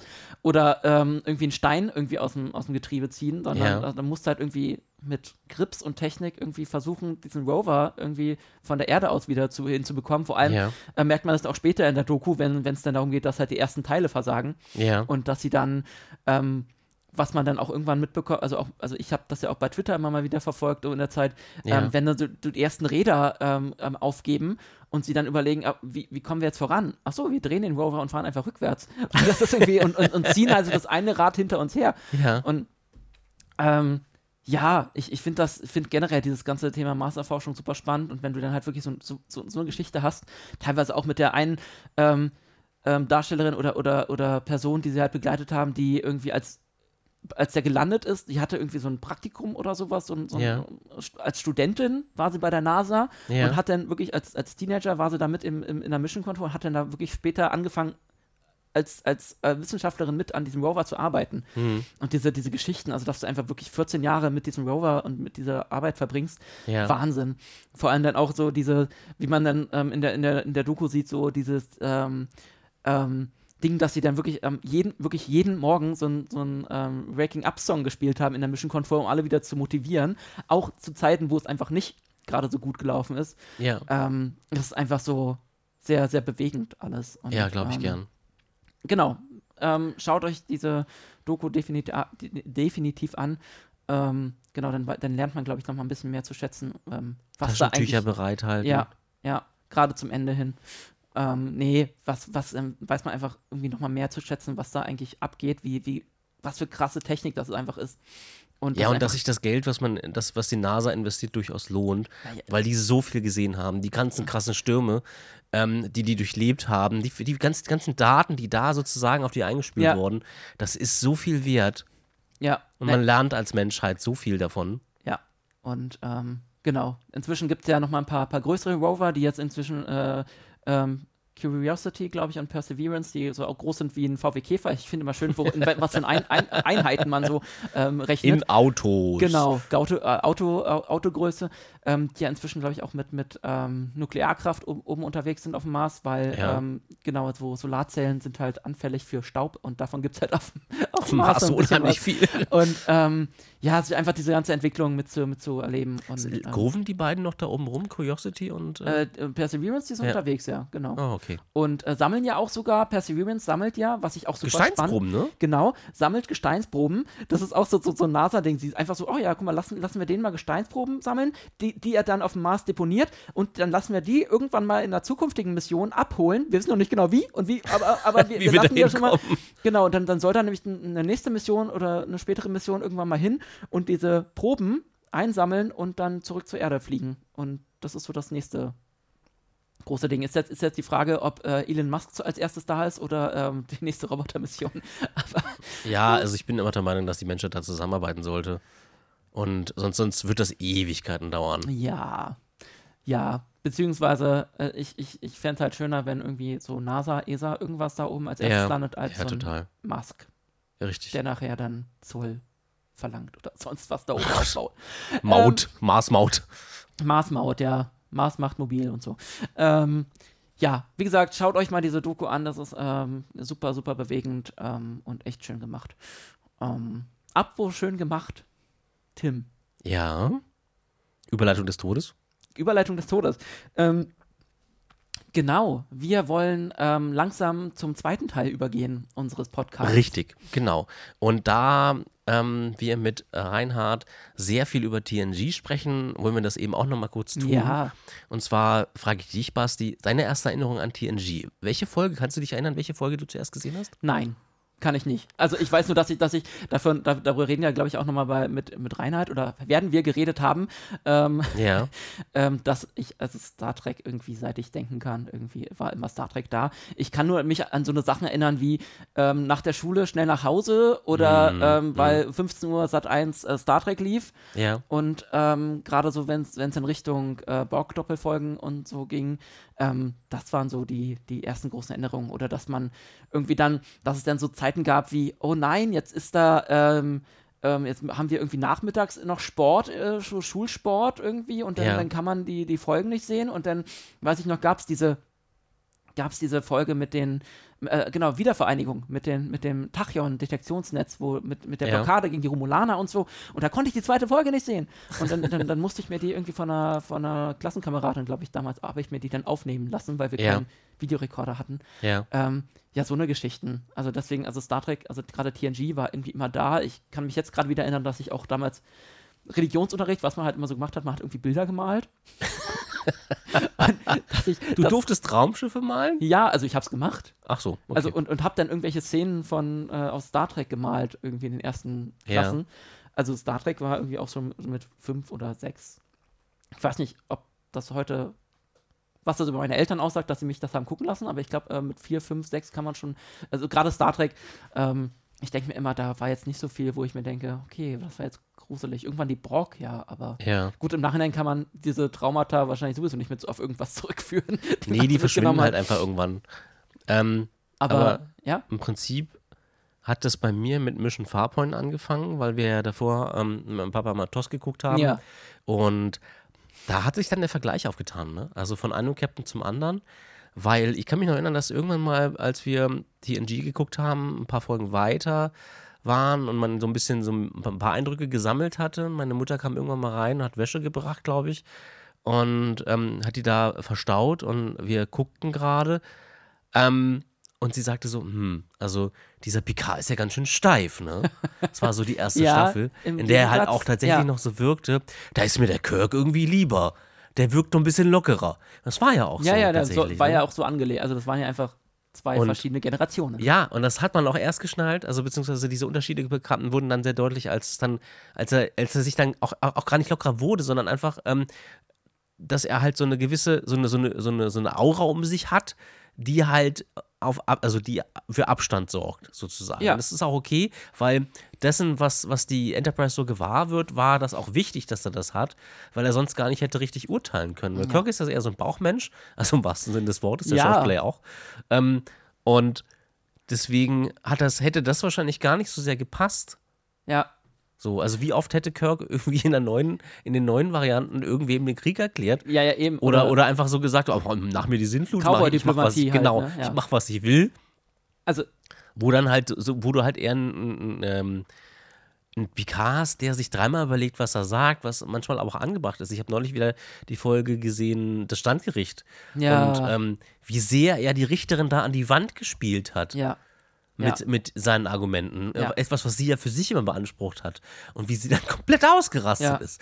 So, also, das sind dann eher die Momente, die dann im Kopf bleiben. Und den Stellenwert, den TNG für mich hat, ist es, es hat im Prinzip den Weg geebnet für sämtliche Serien, die wir in den 90ern gesehen haben. Genau. Erstmal das und weil du gerade meintest, ja, ich habe die, die Folge neulich gesehen, ich habe immer das Gefühl, ich habe immer gerade eine Folge von TNG gesehen. ja, es gibt einfach zu viele. Nein, gar, also es geht gar nicht ums, ums zu viel, sondern weil ich gucke das halt auch heutzutage immer noch mal so nebenbei. Ja. Also ähm, im Grunde, weil, ja, einerseits, weil man es halt kennt und dann, dann, dann, wenn man, bevor man irgendwie ewig bei Netflix oder Paramount Plus durchguckt, äh, was, was gucke ich denn jetzt? Gucke ich halt noch mal eine Folge TNG, da Ja. weiß ich, woran ich bin und ähm, weil ja da auch ähm, sehr viel Gutes dabei ist. Natürlich Ja, nicht, nicht alles, äh, wo ist das schon, aber ähm, es gibt halt so, so, so, so Folgen, wem gehört Data und äh, ähm, äh, Peak, Peak Performance. Ich finde diese, diese also die Gala-Vorstellung immer noch großartig. Ja.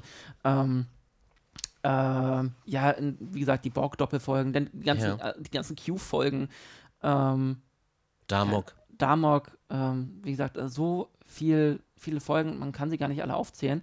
Ähm, wir vergessen jetzt wahrscheinlich auch wieder die Hälfte. Ja, ja, ähm, total. Aber deswegen, also da, da ist einfach so viel gutes äh, Star Trek, was das hat, hat einfach so die, die 90er Jahre Star Trek Zeit so geprägt. Und Ja.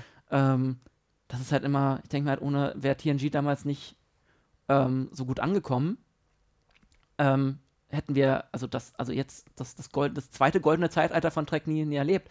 Also das wäre, Das ist richtig. Ja. also, also und, und auch damals gab es ja genug Leute, die gesagt haben, i, Star Trek ohne Kirk und Spock und äh, ne, geht gar nicht. Ja, aber Gott sei Dank gab es ja kein Internet, was sich lauthals darüber aufregen konnte. Tatsächlich sind diese Stimmen ja dann relativ rasch nach der vierten, also in der, Relativ der vierten, rasch nach dem, vierten während der Jahr. vierten, im vierten Jahr verstummt, aber das, du hast es ja vor teilweise auch schon gesehen, du hast es auch genannt. Es gab einige Folgen, die dann den Kahn aus dem Dreck gezogen haben. Ja.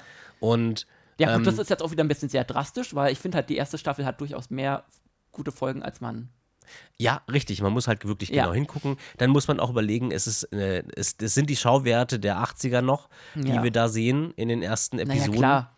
Und wir haben auch immer noch jemanden dort in der Leitung, der halt überhaupt nichts von, von Konflikten hält. Gene Roddenberry, der naja, immer noch die Konf- Zügel in der also Hand hält. Zumindest keine, keine schiffsinternen Konflikte. Richtig, genau. Was die Figuren aber hätte interessanter gemacht. So wirkten die alle ein bisschen blass. Ja, wobei das jetzt schon wieder auf wieder Kritik auf hohem Niveau, aber ja, es war oft sehr viel Friede, Freude, Eierkuchen. Und das war, also Ja. gerade so inner, innerhalb der Crew. Es, da, da musste halt immer der, Bö- der Batmüll her.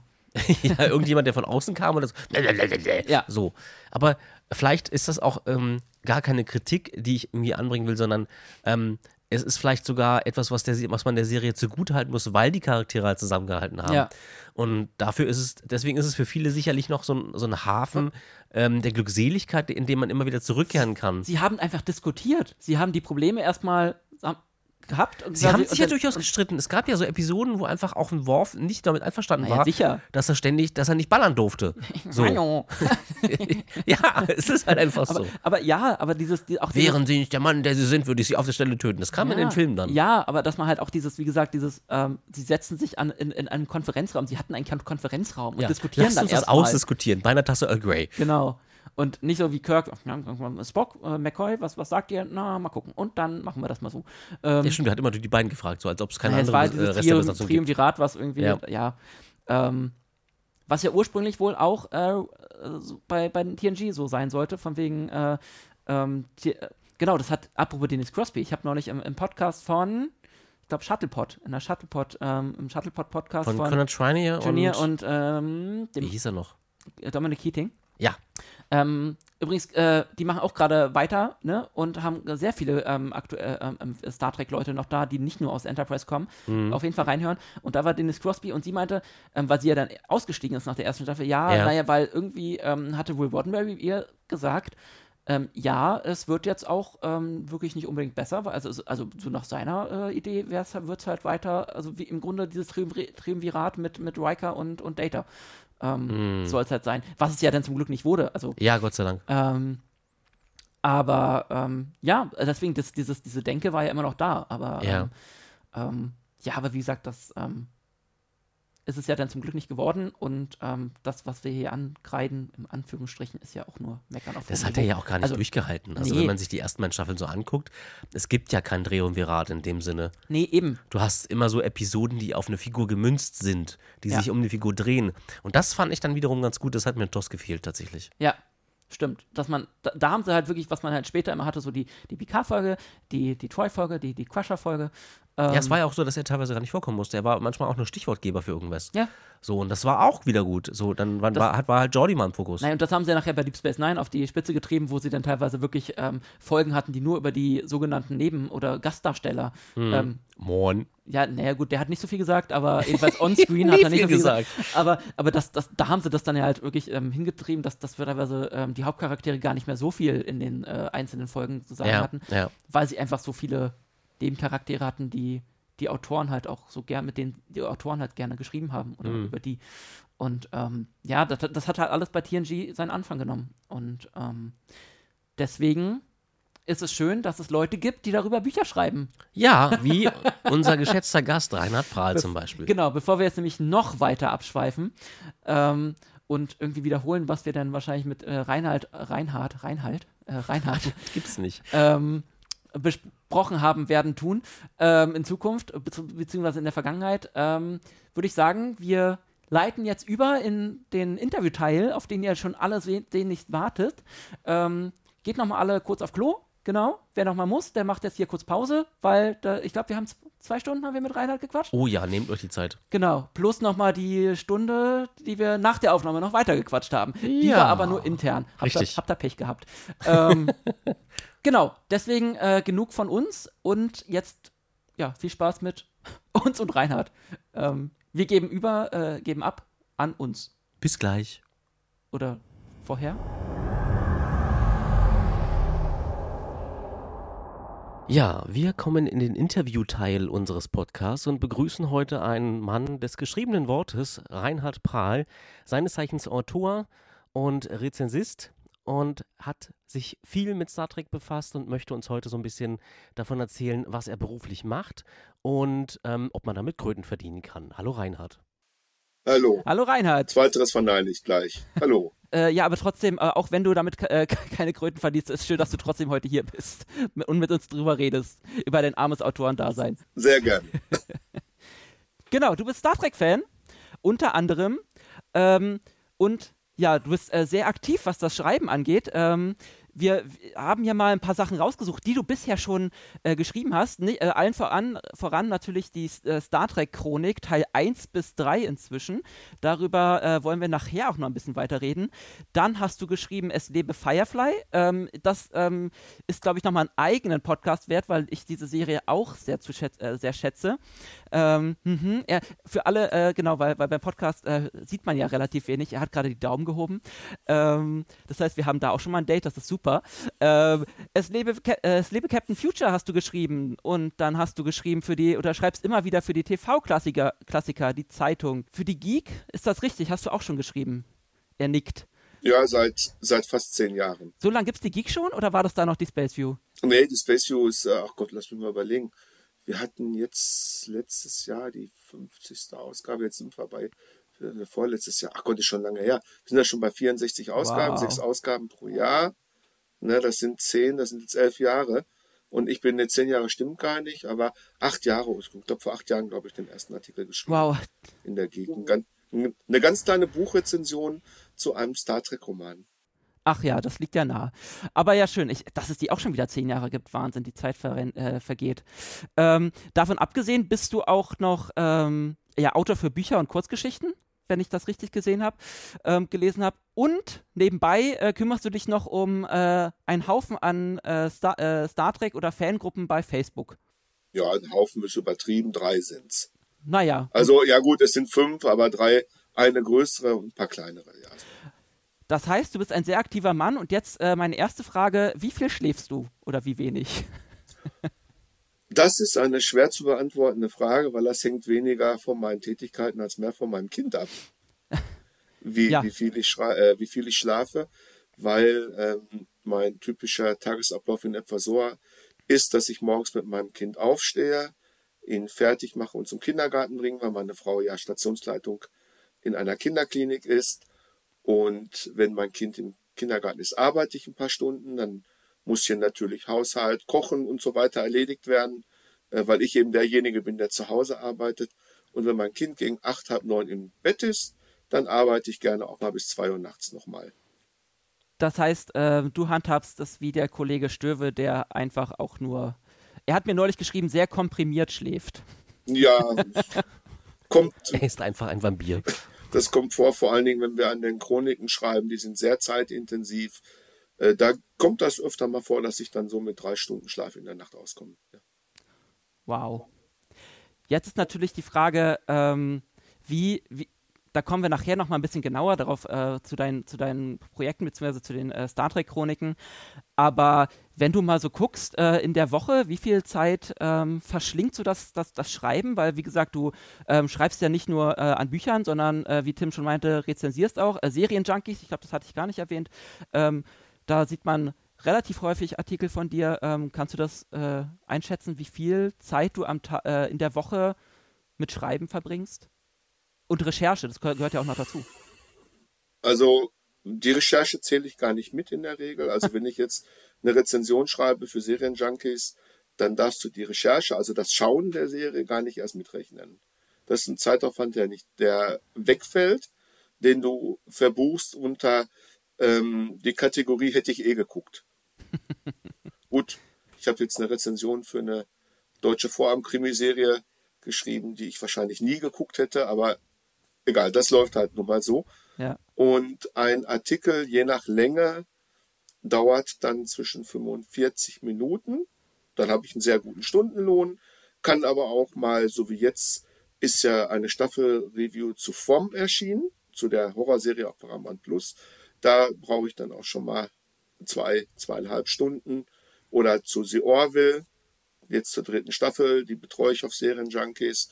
Die ist auch etwas zeitintensiver, weil ich die auch etwas ausführlicher gestalte, weil eben gerade diese dritte Staffel äh, sehr, sehr viel im ethischen, moralischen und philosophischen mhm. Bereich hergibt. Wow. Jetzt lass doch aber erstmal so ein bisschen, ähm, ja, so deine Anfänge. Wir fangen erstmal ganz am Anfang an und arbeiten uns dann zu den aktuellen Projekten äh, vor, zu den, äh, zur Star Trek Chronik, dass man mal so ein bisschen auch die, den, den Menschen äh, Reinhard Prahl kennenlernt. Äh, wo kommt er eigentlich her? Ähm, wie ist er eigentlich äh, in Star Trek-Fandom gerutscht und äh, dann auch in das Autorenleben, zum Autorenleben-Dasein gekommen. Ähm, erzähl doch mal, wie war so, was wir immer gerne fragen am Anfang, das, was war dein erster Kontakt mit Star Trek? Wie gesagt, wir äh, behandeln ja hauptsächlich Star Trek oder mit großem Fokus heute. Und wie war dein persönlicher Weg ins Fandom? Fangen wir mit einer Gegenfrage an. Ihr beiden seid auch Star Trek-Fans und ich glaube, wenn man das hochrechnet, so lang wie ich, äh, sagt mal ganz kurz, wann habt ihr euren ersten Kontakt mit Star Trek gehabt, Tim und äh, du, Sebastian? Rein Interesse halber. Bei mir war es mein Vater in den, äh, ich sag jetzt mal, späte, späte 80er, Anfang 90er. Ähm, also ich glaube bei uns eher nach dem Mauerfall, weil ich ja aus dem Osten des Landes komme, ähm, habe ich das erst so in den 90ern mitbekommen.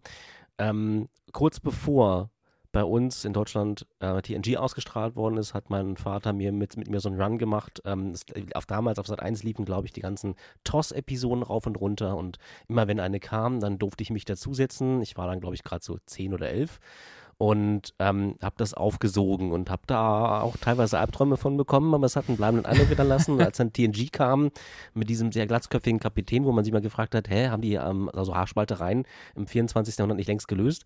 Ähm, hat man das auch aufgesogen und dachte so, okay, das ist jetzt irgendwie so ein neues Showing sozusagen, also es ist irgendwie ähm, eine völlig neue Herangehensweise, so ein, so ein, so ein, so ein Science-Fiction, ähm, eine, Serie zu machen, weil man ja an der Zeit auch viel anderes Science-Fiction konsumieren konnte. Ähm, und man ist dann dabei geblieben, weil das irgendwie sich im Gehirn gesetzt hatte. Also gerade diese sehr teilweise logische Herangehensweise, dieses sehr diplomatische, das hatte man in anderen Serien nicht. Und ähm, als Kind fand man das durchaus faszinierend, weil man, ähm, weil ich persönlich eher der Meinung war, dass man damit eher Konflikte lösen kann. Und deswegen hat sich das gesetzt und ich bin dabei geblieben und bin bis heute Star Trek-Fan. Also es ähm, hat, glaube ich, diese, diese Utopie in der Serie war, glaube ich, das, was mich, was mich irgendwie ge gecatcht hat und ja. was, glaube ich, heute auch noch teilweise heute so ein Alleinstellungsmerkmal der Serie ist. Ja.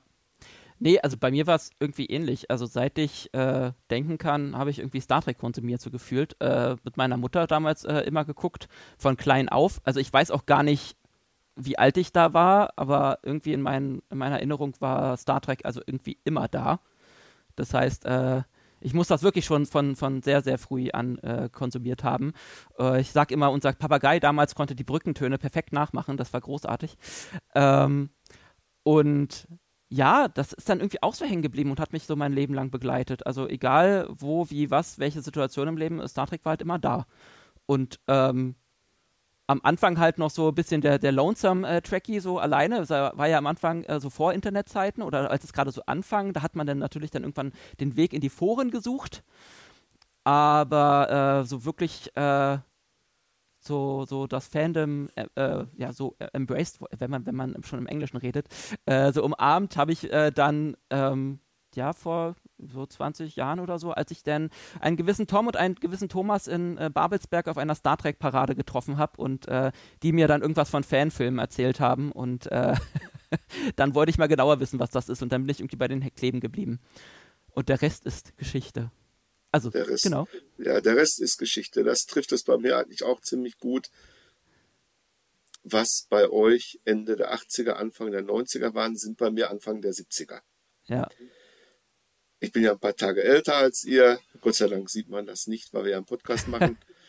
ähm, tatsächlich war das so, als ich zum ersten Mal mit Star Trek in Berührung kam, kannte das kaum jemand in Deutschland.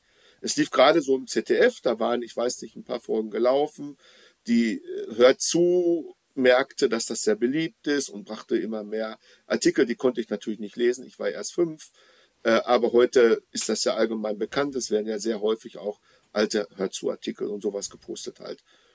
Und es ist tatsächlich so gewesen, dass an einem Tag, als mein Vater zu Hause war, Sonntagnachmittag, er auf den Sportschau wartete und Sonntagssuppe übrig war.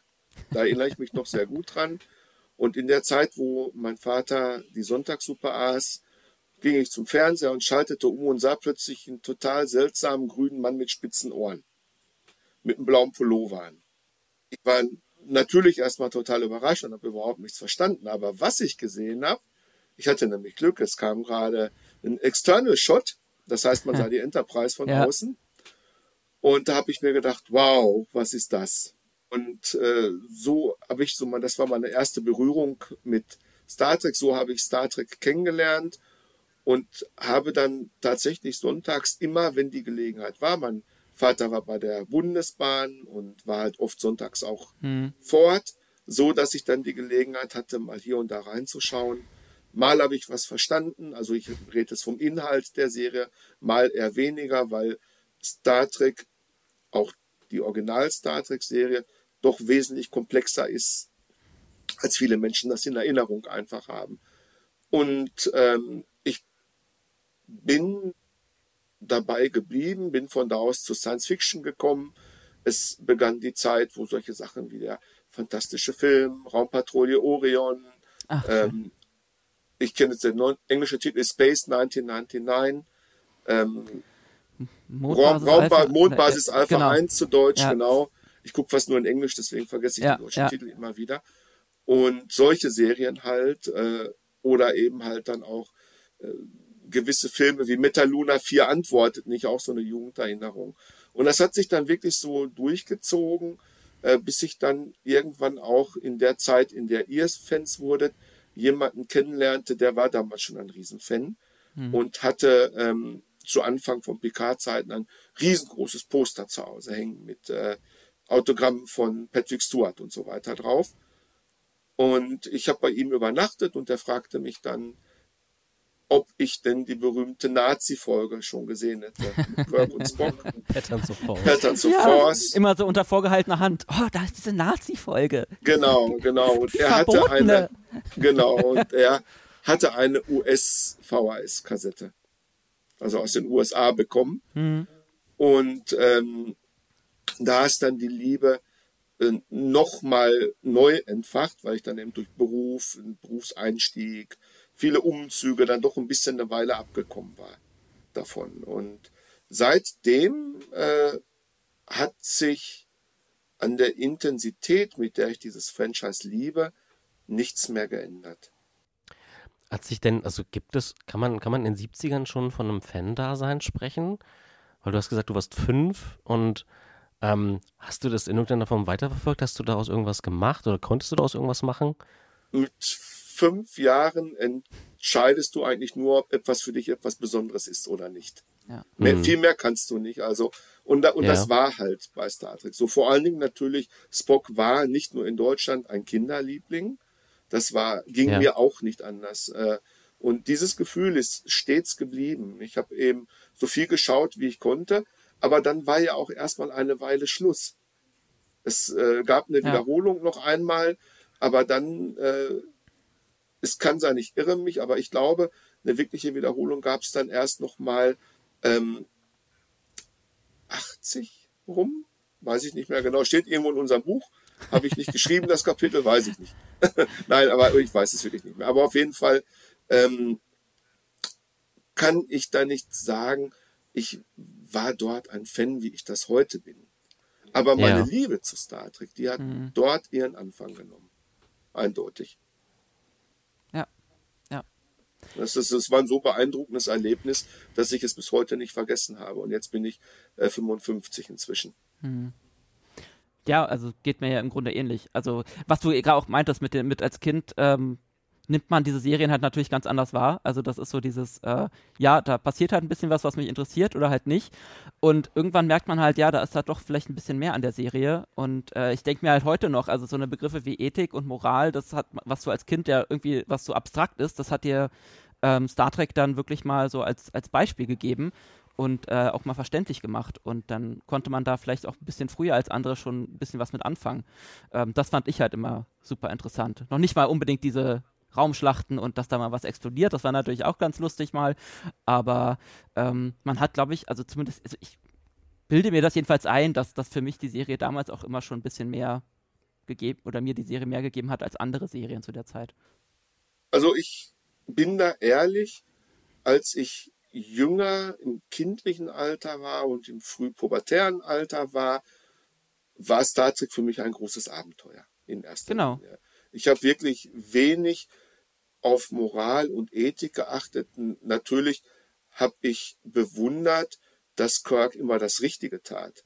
Und das ist ja, glaube ich, etwas, wofür auch Kinder schon ein sehr gutes Gefühl haben, was Genau, das- das richtig meinte und was auch, falsch genau. ist. Ne? Also genau. ähm, viel weiter ging das sicherlich damals nicht. Also das wirkliche Verständnis, was Star Trek zu leisten vermag als, als Franchise in seinen Serien durch das teilweise wirklich brillante Storytelling, was Genau. stattgefunden hat und stattfindet auch heute noch zum Teil in Star Trek.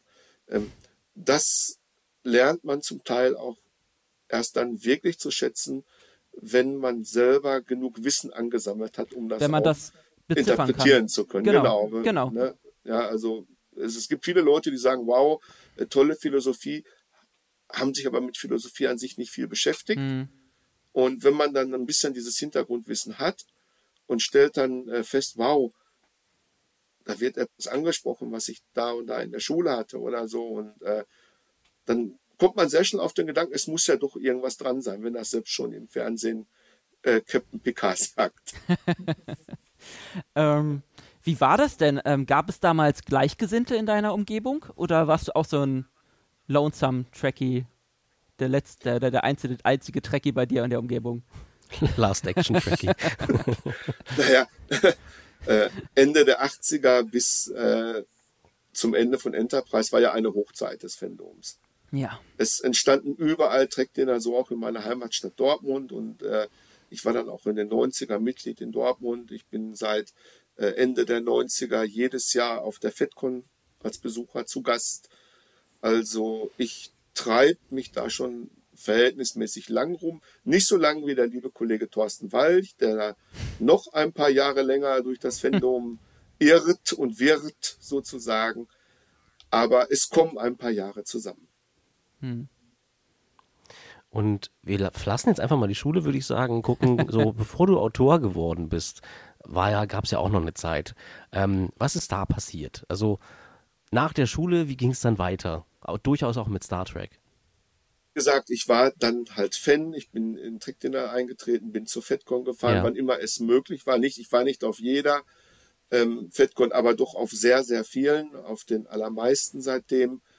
Und vor allen Dingen die FedCon ist für mich so etwas wie Familie geworden. Ja. Ich habe dort sehr viele Menschen kennengelernt, die ich heute noch kenne, die heute auch noch jährlich dahin fahren und sogar ihren Urlaub dort verbringen. Äh, das war für mich immer über die Jahre hinweg ein Anker. Hm. Egal, was in meinem Leben widerfahren ist. Ich, bin, ich war verheiratet, meine erste Frau ist verstorben. Das hat eine lange Pause mit sich gebracht. Ich war selber schwer krank. Ich hatte zwei Schlaganfälle. Hm und äh, bin dann auch früh berentet worden danach. Und das sind alles ähm, Ereignisse in meinem Leben gewesen, die mir mehr abverlangt haben, als nur Fan zu sein in meiner Klar. Freizeit. Klar. Ja, War Star Trek in dieser Zeit, also es klingt jetzt, es ist jetzt ganz, ganz schön hart, was du durchgemacht hast. War das ein Anker? Also so ein, so ein Notbehelf, den du immer ranziehen konntest, wenn es mal schlecht war? Ich muss ehrlich sagen, nicht in der Form, wie man es oft hört. Mhm. Man hört mhm. das ja so oft. Star Trek ist ein Anker für, für mich gewesen. Ich habe so viel durch Star Trek gelernt. Ich habe das große Glück gehabt, sehr gute Lehrer zu haben, die mir viel beigebracht haben, die mich interessant unterrichtet haben, die äh, äh, mir die Möglichkeit gegeben haben, meine eigenen Interessen zu entwickeln. Und ähm, das hat mir damals sehr geholfen ähm, auch schwere Zeiten zu überstehen, aber auch andererseits Star Trek noch mehr wertzuschätzen, als ich es vorher getan habe. Und ähm, ich habe immer in der Zeit, wenn ich die Möglichkeit hatte, auch geschaut. Ähm, aber eben, wie gesagt, also nach dem Tod meiner ersten Frau mhm. äh, habe ich auch mit dem Schreiben aufgehört. Also ich habe ja, ich habe ja schon lange vorher geschrieben. Also ich habe früher populärwissenschaftliche Artikel geschrieben, äh, Artikel zu ägyptologischen Themen, ähm, zu anderen wissenschaftlichen Bereichen. Ich habe Artikel über ähm, UFO-Verschwörungstheorien, zum Beispiel über Roswell geschrieben, habe mich mit den Zeugenaussagen auseinandergesetzt und ist ein Artikel, der heute noch sehr viel zitiert wird. Äh, solche Sachen halt. Das habe ich eben damals gemacht. Und wenn man das aber so hört, dann merkt ihr, glaube ich, dass es geht immer in die gleiche Schiene. Das ist immer artverwandt. Und ja. das ist etwas, was ich tatsächlich äh, meiner, meinem Fan-Sein auch zuschreibe. Also du meinst, dass, dass, dass sich das alles so immer so ein bisschen untereinander ähm, befruchtet hat? Befruchtet, ergänzt. Genau. Ja, genau, richtig. Du hast schon vom Schreiben gesprochen. Wann kam so der Punkt, wo du gesagt hast, ich möchte das jetzt Vollzeit machen? bin ich an dem Punkt eigentlich schon? oder, oder, oder bist du. Das fragt sich, glaube ich, jeder Autor mindestens einmal in seinem Autorenleben. Genau, oder, bist, oder zwei, dreimal. Bist du plötzlich einfach so reingerutscht und dachtest dir, okay, jetzt bin ich anscheinend wirklich Autor und mach das für meinen Lebensunterhalt. Ich habe angefangen zu schreiben nach äh, meinem zweiten Schlaganfall, als ich also berufs- und erwerbsunfähig geworden bin und mich gefragt habe, was, was will ich mit meinem Leben machen. Ich habe dann also äh, meinen Bildungsstand nochmal geändert und habe eben aufgrund dessen halt auch da schon alleine mehr schreiben müssen und äh, habe dann darüber die Möglichkeit eben gehabt, eben wie gesagt populärwissenschaftlich mhm. zu schreiben. Das hat Honorare gegeben. Dann ist 2006 ein Buch mit einem Kollegen zusammen erschienen, ein Sachbuch über altgeschichtliche Themen. Das hat sich dann gleich äh, im fünfstelligen Bereich irgendwie verkauft. Und ähm, das war so der erste Faktor, dieses erste Erlebnis, wo ich gesehen habe, man kann ja mit dem Schreiben auch was verdienen. Hm. Man bekommt was dafür, äh, wenn Leute Interesse daran haben, was man tut. Und das hörte eben auf, als meine Frau krank wurde. Hm. Und da, da, war lange Zeit dann nichts mehr dazwischen. Und danach, ähm, nach dem Tod meiner Frau, habe ich dann irgendwann meine jetzige Partnerin kennengelernt. Und ich hatte immer schon eine recht große DVD-Sammlung, habe ich heute noch. Heute sind es halt mehr Blu-rays und so. Also äh, es geht irgendwas in die Tausende. Wow. Ich kann, ich kann euch nicht sagen, wie viel es ist. Ähm, nicht so viel wie bei wie vom Kollege Walch, aber ähnlich viel. Also der, der äh, ist da noch mal einen Tacken besser als ich. Ähm, und ich bin irgendwann auf die Idee gekommen, meine Sammlung zu katalogisieren im Internet. Und habe mir eine Internetseite gemacht, greatsci-fi.de, habe dann äh, einen Film rausgenommen, eine Serie rausgenommen, einen kleinen Text dazu verfasst und mit einem Schlag hatte ich 18.000 Leser im Monat. So, wow, krass. Ja. Da gab es dann wohl Bedarf. Siehst du, alles, was man braucht, ist eine große DVD-Sammlung. ne? Und äh, so fing das dann eben auch an und das war nämlich dann doch 2015, 16 rum. Dann lernte ich den Markus Rode äh, kennen von, vom Geek-Magazin, der ist ja heute nicht mehr da und der hat mir dann Rezensionsexemplare zukommen lassen und irgendwann ähm, habe ich dann gesagt, ich schreibe mal eine kleine Rezension für, ich weiß nicht mehr welchen Star Trek-Roman. Und mhm. hat er gesagt, okay. Und ähm, dann hat sich das weiter fortgesetzt und wurde auch mal ein bisschen mehr nach einer Zeit. Und so ist das immer, hat sich das immer weiter eigentlich aufgeblasen, so bis zum heutigen Stand, äh, wo ich tatsächlich, abgesehen davon, dass ich Rente bekomme, beruflich nichts anderes mehr mache, außer schreiben. Und ehe man sich versieht, ist man äh, nicht mehr nur konsum konsumierender Star Trek-Fan, sondern ähm, schreibt auch Content, äh, den andere konsumieren können. Ähm, ist da plötzlich mitten in dieser Bubble drin ähm, und geht ganz, ganz große Projekte an. Ähm, du bist ja dann, kannst du uns ja vielleicht auch nochmal erzählen, wie das passiert äh, ist oder, oder zustande gekommen ist, ähm, in beziehungsweise schreibst jetzt mit, mit Björn Sülter, Thorsten Walch ähm, immer wieder schöne neue Romane, Sach, äh, Sachbücher zu den verschiedenen Star Trek, äh, nicht, nur, nicht nur Star Trek-Serien, Sci-Fi-Serien generell. Ähm, wie ist denn dieser Kontakt zu Björn Sülters Verlag in Farbe und Bunt überhaupt zustande gekommen? Das, und dann auch dieses, ja, lass uns mal die Star Trek-Chronik äh, in Angriff nehmen. Also das ist ja auch kein, kein kleines Ziel. Also weil wenn man über, überlegt, wie viel Content es gerade bei Star Trek ist, da eine Chronik äh, zu schreiben, da ist, ist, braucht, ist, ist ja dann, dann hat man erstmal äh, Planungssicherheit für die nächsten paar Jahre, oder? das Kennenlernen ging tatsächlich noch ja. auf meine Kappe. Der, und zwar war es so, ich habe damals äh, mit äh, einigen Freunden zusammen die Starbase Convention in Osnabrück organisiert. Mhm. Und Björn hatte sein doch sehr erfolgreiches und tolles Buch Es lebe Star Trek. Ja. Seit einiger Zeit auf dem Markt, was ja wirklich, glaube ich, so ziemlich jeder von uns auch kennt. Ja. Und mir gefiel das sehr gut, was er da geschrieben genau. hat. Und dann habe ich ihn zur Starbase eingeladen. Ich wusste aber nicht, dass er die damals noch die Leitung nur, es war noch nicht sein Verlag, ähm, vom Verlag in Farbe und Bunt übernommen hatte. Der Verlag gehörte ursprünglich nämlich dem Mike Hillenbrand, der auch vielen Fans wahrscheinlich noch ein Begriff ist. Ja. 40 Jahre Star Trek in Deutschland und solche Bücher stammen genau, von Mike. Ja. Und ähm, der Björn reiste mit einem riesen Stand an. Und ich hatte ihm dann auch ein äh, Panel angeboten morgens und das war dann morgens um 10 und Björn sagte uns, ja morgens um 10, da kommt doch gar keiner rein und äh, kannst du mich nicht umlegen? Ich sage, nee, tut mir leid. Der Plan steht fest und dann hat er die Bude gerammelt voll gehabt. morgens gleich erste, erste Event morgens und sofort der Saal bei ihm voll oben. Und dadurch, darüber sind wir halt ins äh, Gespräch gekommen, weil mich das unglaublich gefreut hat, einfach auch, weil Björn ein toller, feiner Mensch ist. Ja, ein, definitiv. Grüße. liebe Grüße auch, ein Experte in Sachen Star Trek, von dem ich finde, die es in dieser Art nicht so viele gibt. Ja. Eben halt ein Experte zu sein, das Franchise über alles zu lieben, aber es gleichzeitig nicht so bitter ernst zu nehmen, Ja. wie wir das oft in den sozialen Medien kennenlernen. Und über diesen Weg haben wir uns kennengelernt und irgendwann habe ich Björn dann gesagt, du, ich habe einen Roman geschrieben, ich habe so ein Konzept, willst du mal reinlesen? Und das war Seelen, das Ruhrstadt-Universum, der erste Teil. Und das hat ihm so gut gefallen, dass er gesagt hat, du, ich, ich druck das. Ich war natürlich total baff. Ich hätte äh, nicht gedacht, dass ich überhaupt auch Romane schreiben kann, aber so ist es halt passiert. Und so ist das, hat sich das intensiviert, bis Björn irgendwann kam und sagte zu Thorsten und mir, wollt ihr mit mir die Star Trek Chronik schreiben? Also war es Björns Idee. Ja, Die Katze ist aus dem Sack. genau. Björn haben wir das alles zu verdanken. Und er meinte, die Star Trek-Chronik, g- äh, dachtet ihr damals noch, ja, so ein Buch und das war's? Oder ähm, war gleich, äh, wir machen alle Serien, alle Filme und was da alles noch so kommt? Nein, nein, der Björn hat sofort gesagt, wenn ich das mit euch anfange, schicke ich euch ein paar Ketten zu. Für Füße und Hände. Dann seid ihr gleich acht Jahre gebunden.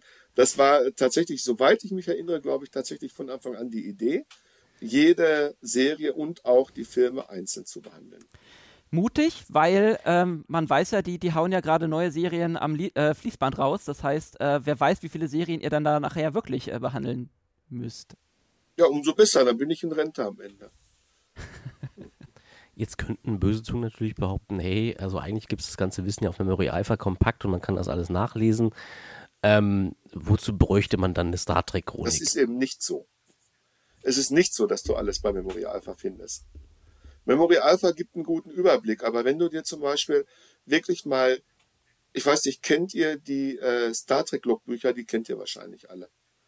Ne, die von Larry Nemeczek und so weiter so. und so fort. Ja, und dann gibt es ja noch das Captain's Log in Deutsch Ja. und in Englisch. Im Deutschen sind das ja zwei Bücher, im Englischen ist es nur eins.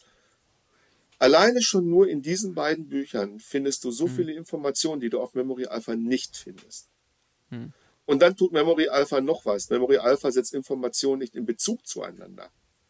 Was ein ganz Ja. wichtiger Aspekt ist. Wir machen ja mehr, als nur einen Episodenguide zu schreiben.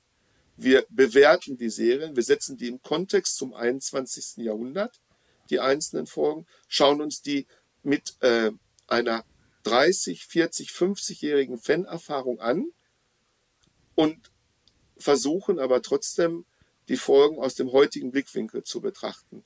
Dazu äh, machen wir viele Interviews. Ich habe für die Star Trek, für die neue Star Trek Chronik unter anderem Rick Sternbach interviewt. Sternbach, ja. James Conway war diesmal mit dabei. In Enterprise war J.G. Herzler mit an Bord. Wir hatten Vic äh, äh, Monjanja, wenn ich das, ich hoffe, ich habe das richtig ausgesprochen, Vic, wenn Ich, nicht, ich, ich, ich spreche den Namen auch immer falsch aus. Min, ich glaube, Min, Minjonja spricht er sich tatsächlich. Ähm, hatten wir mit an Bord. Wir hatten ähm, den Mr. Mac mit an Bord. Wir hatten Markus Rode im Oh, Interview großartig. mit Ja. dabei. Ähm, ganz viele Leute jetzt äh, in der nächsten Chronik, da reden wir ganz am Ende drüber, es ist wieder Ja. jemand, der ganz eng im Produktionsstab von äh, dem neuen Buch gearbeitet hat, dort äh, äh, wirklich einen hohen verantwortungsvollen Posten hatte. Wir haben Synchronsprecher, die wir interviewen. Also wir bringen viele Informationen aus erster Hand, die du garantiert nicht bei Memory Alpha findest. Das ist schon mal ein ganz großer Unterschied. Und was es bei Memory Alpha zu finden gibt, ist dort kontextlos. Im Grunde genommen. Es ist eine reine Information aus dem Star Trek-Universum, die aber allerhöchstens, wenn du jetzt was über Klingonen liest, dann allerhöchstens noch in Bezug zu Klingone, Wortschar, Klasse Ja. D7 steht, aber nicht in Bezug zum kompletten Universum. Das, Ja. das, ich glaube schon, dass das die Bücher lesenswert macht. Ja, ne, vor allem, vor allem ähm, Memory Alpha gibt ja auch keine Hintergründe. Also das ist, Memory Alpha zeigt oft nur das, was, äh, so wie ich das kenne, was, was wirklich on, äh, äh, sie sagen ja immer onscreen, das, also Kanon, das, was onscreen äh, gezeigt wurde, ähm, das behandelt der Memory Alpha und also so wirklich äh, Hintergrund, äh, Entstehungsgeschichten und so, ähm, Das machen sie manchmal, aber das ist halt so partiell. Also bestimmt nur zu einzelnen Szenen fließt dann manchmal was ein. Aber es ist halt keine zusammenhängende Hintergrundgeschichte einer Folge. Das machen sie halt nicht. Dafür haben sie den Platz auch oder wollen sie den Platz auch nicht bereit treten, sondern es geht ihnen wahrscheinlich mehr um Inhaltsangaben. und um so einen groben Überblick, das was also über das was da passiert oder über das was so ein Volk oder eine Alienrasse in irgendeiner Form ausmacht. So, ich glaube, ähm, das wollen sie gar nicht erfüllen, dass das in Gänze sozusagen dort erfasst Genau, ist. Memory Alpha ist letztlich wie Wikipedia auch ein Lexikon. Ein Genau. gutes, ein Ja. tolles Lexikon mit, man muss es auch ehrlich sagen, unterschiedlich, qualitativ unterschiedlich. Manche Artikel sind sehr gut, einige sind weniger gut. Ja, Mhm. das muss man einfach so sagen. Und das liegt ja auch in der Natur der Sache, weil eben sehr viele unterschiedliche Menschen daran arbeiten. Und nicht alle davon sind nun einmal auch Profis.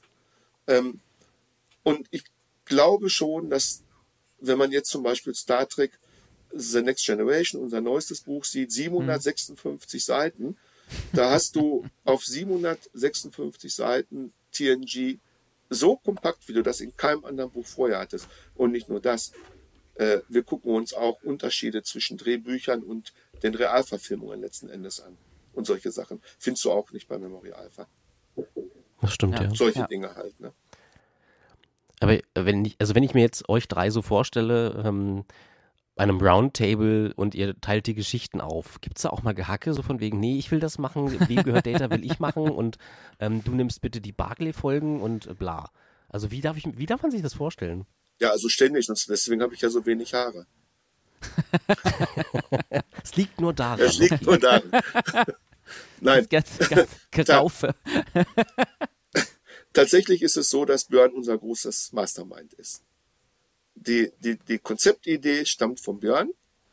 Ähm, wir sprechen in jedem Buch ab, was passt an Zusatzkapiteln rein. Meistens ist es so, dass derjenige, der die Idee für ein Kapitel hat, das Kapitel auch schreibt. Die einzelnen Staffeln teilen wir fair untereinander auf.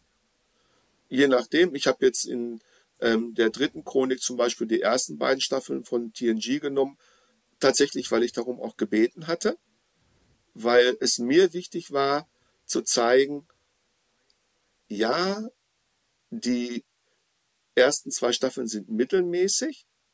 Und wenn man ehrlich ist, ja, würde die Serie in der Qualität heute so starten, wird die nie über die erste Staffel hinausgehen, aber es gibt auch in diesen beiden Staffeln schon wahre Perlen. Und das fand ich sehr wichtig aufzuzeigen und zu differenzieren, dass die Serie oft in der Erinnerung teilweise überbewertet wird, Mhm. aber tatsächlich auch unterbewertet gleichzeitig.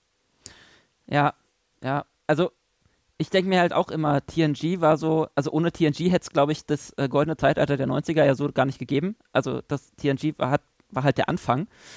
Und äh, ja, man macht sich, glaube ich, immer ganz gerne so ein bisschen lustig über die ersten Staffeln, aber glaube ich, bei jeder Serie, also Voyager und, und DS9 sind da ja ähnlich.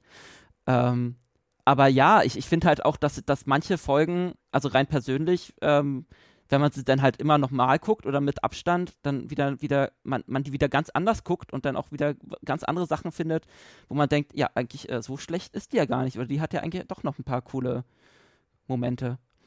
Also, so geht's mir jedenfalls. Zuerst mal halte ich es für ein Gerücht, dass die ersten zwei Staffeln von Deep Space Nine nicht gut sind. Das ist schon mal von vorne weg. äh, ich erinnere nur mal an die Kreistrilogie. Äh, Um jetzt ja, mal wirklich ja, ein Beispiel zu nennen, ich, äh, ich erinnere an die Tosk-Folge, ich erinnere Ja. an Shula, eine sehr schöne Episode, ich erinnere an die äh, Dex-Folge ähm, und einige wirklich mehr, an die Folgen mit der äh, späteren Vedek, ähm, die ja dann äh, stirbt. Ich weiß gerade Ja, den Namen, ja, tut mir leid, ich habe äh. gerade den Namen nicht, in, nicht im Kopf. Jetzt, äh, Und äh, natürlich die Einführung von Quark, äh, solche Sachen. Ja. Also die ersten beiden Staffeln sind konzeptionell natürlich nicht vergleichbar mit dem, was ab dem Ende der dritten Staffel passiert ist. Das mal ganz Ja. nebenbei jetzt gesagt. Aber ähm, die ersten beiden Staffeln von Deep Space Nine sind um Längen besser als die ersten beiden von TNG, meiner Meinung nach. Wenn man es vergleichen würde, würde ich das, glaube ich, Ja, unterschreiben. ja. Ja. Ne, also Wobei, wobei Deep Space Nine bei mir sowieso nochmal einen, einen ganz anderen Stellenwert hat, aber ähm, ja, nee, äh, wahrscheinlich hast du da total recht, ja. Darüber können wir reden, wenn die Star Trek Chronik zu DS9 rausgekommen da ist. freue ich mich schon. das wird dieses Jahr wahrscheinlich noch passieren, ja.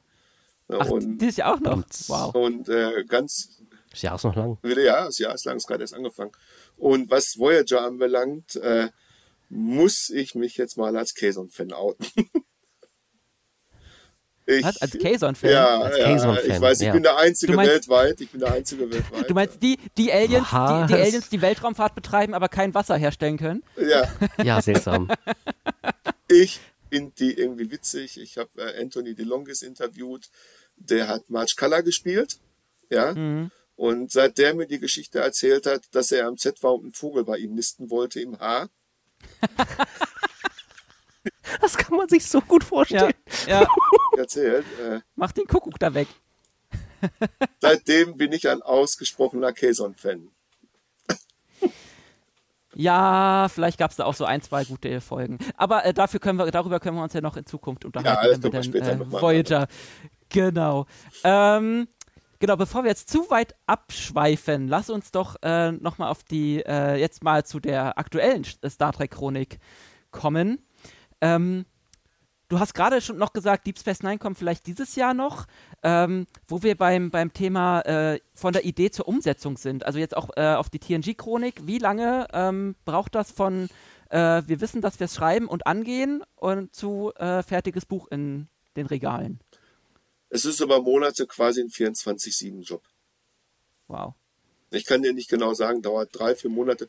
Ich kann dir sagen, damals die äh, Es lebe Captain Future, und das hat ja nur 250 Seiten, hat zehn Monate gebraucht, Krass. bis das fertig war. Also ich ja, ich vermute mal, dass die Hintergrundrecherche da ein bisschen, ein bisschen anstrengender war, weil zu dem ähm, ist ja nun wirklich nicht viel bekannt. Ähm, von daher ist das, glaube ich, immer relativ unterschiedlich, oder? Also je bekannter eine Serie, desto, äh, desto, desto mehr findet man da auch, logischerweise. Mhm. Und desto mehr wirft man dir vor, dass du nur abgeschrieben hast woanders. das auch noch.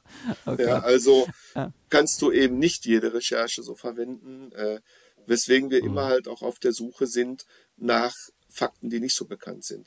Zum Beispiel, ich weiß nicht, ob ihr das gesehen, du hast ja, glaube ich, die Chronik gelesen inzwischen, äh, oder, oder habt ihr die beide gelesen, weiß ich nicht.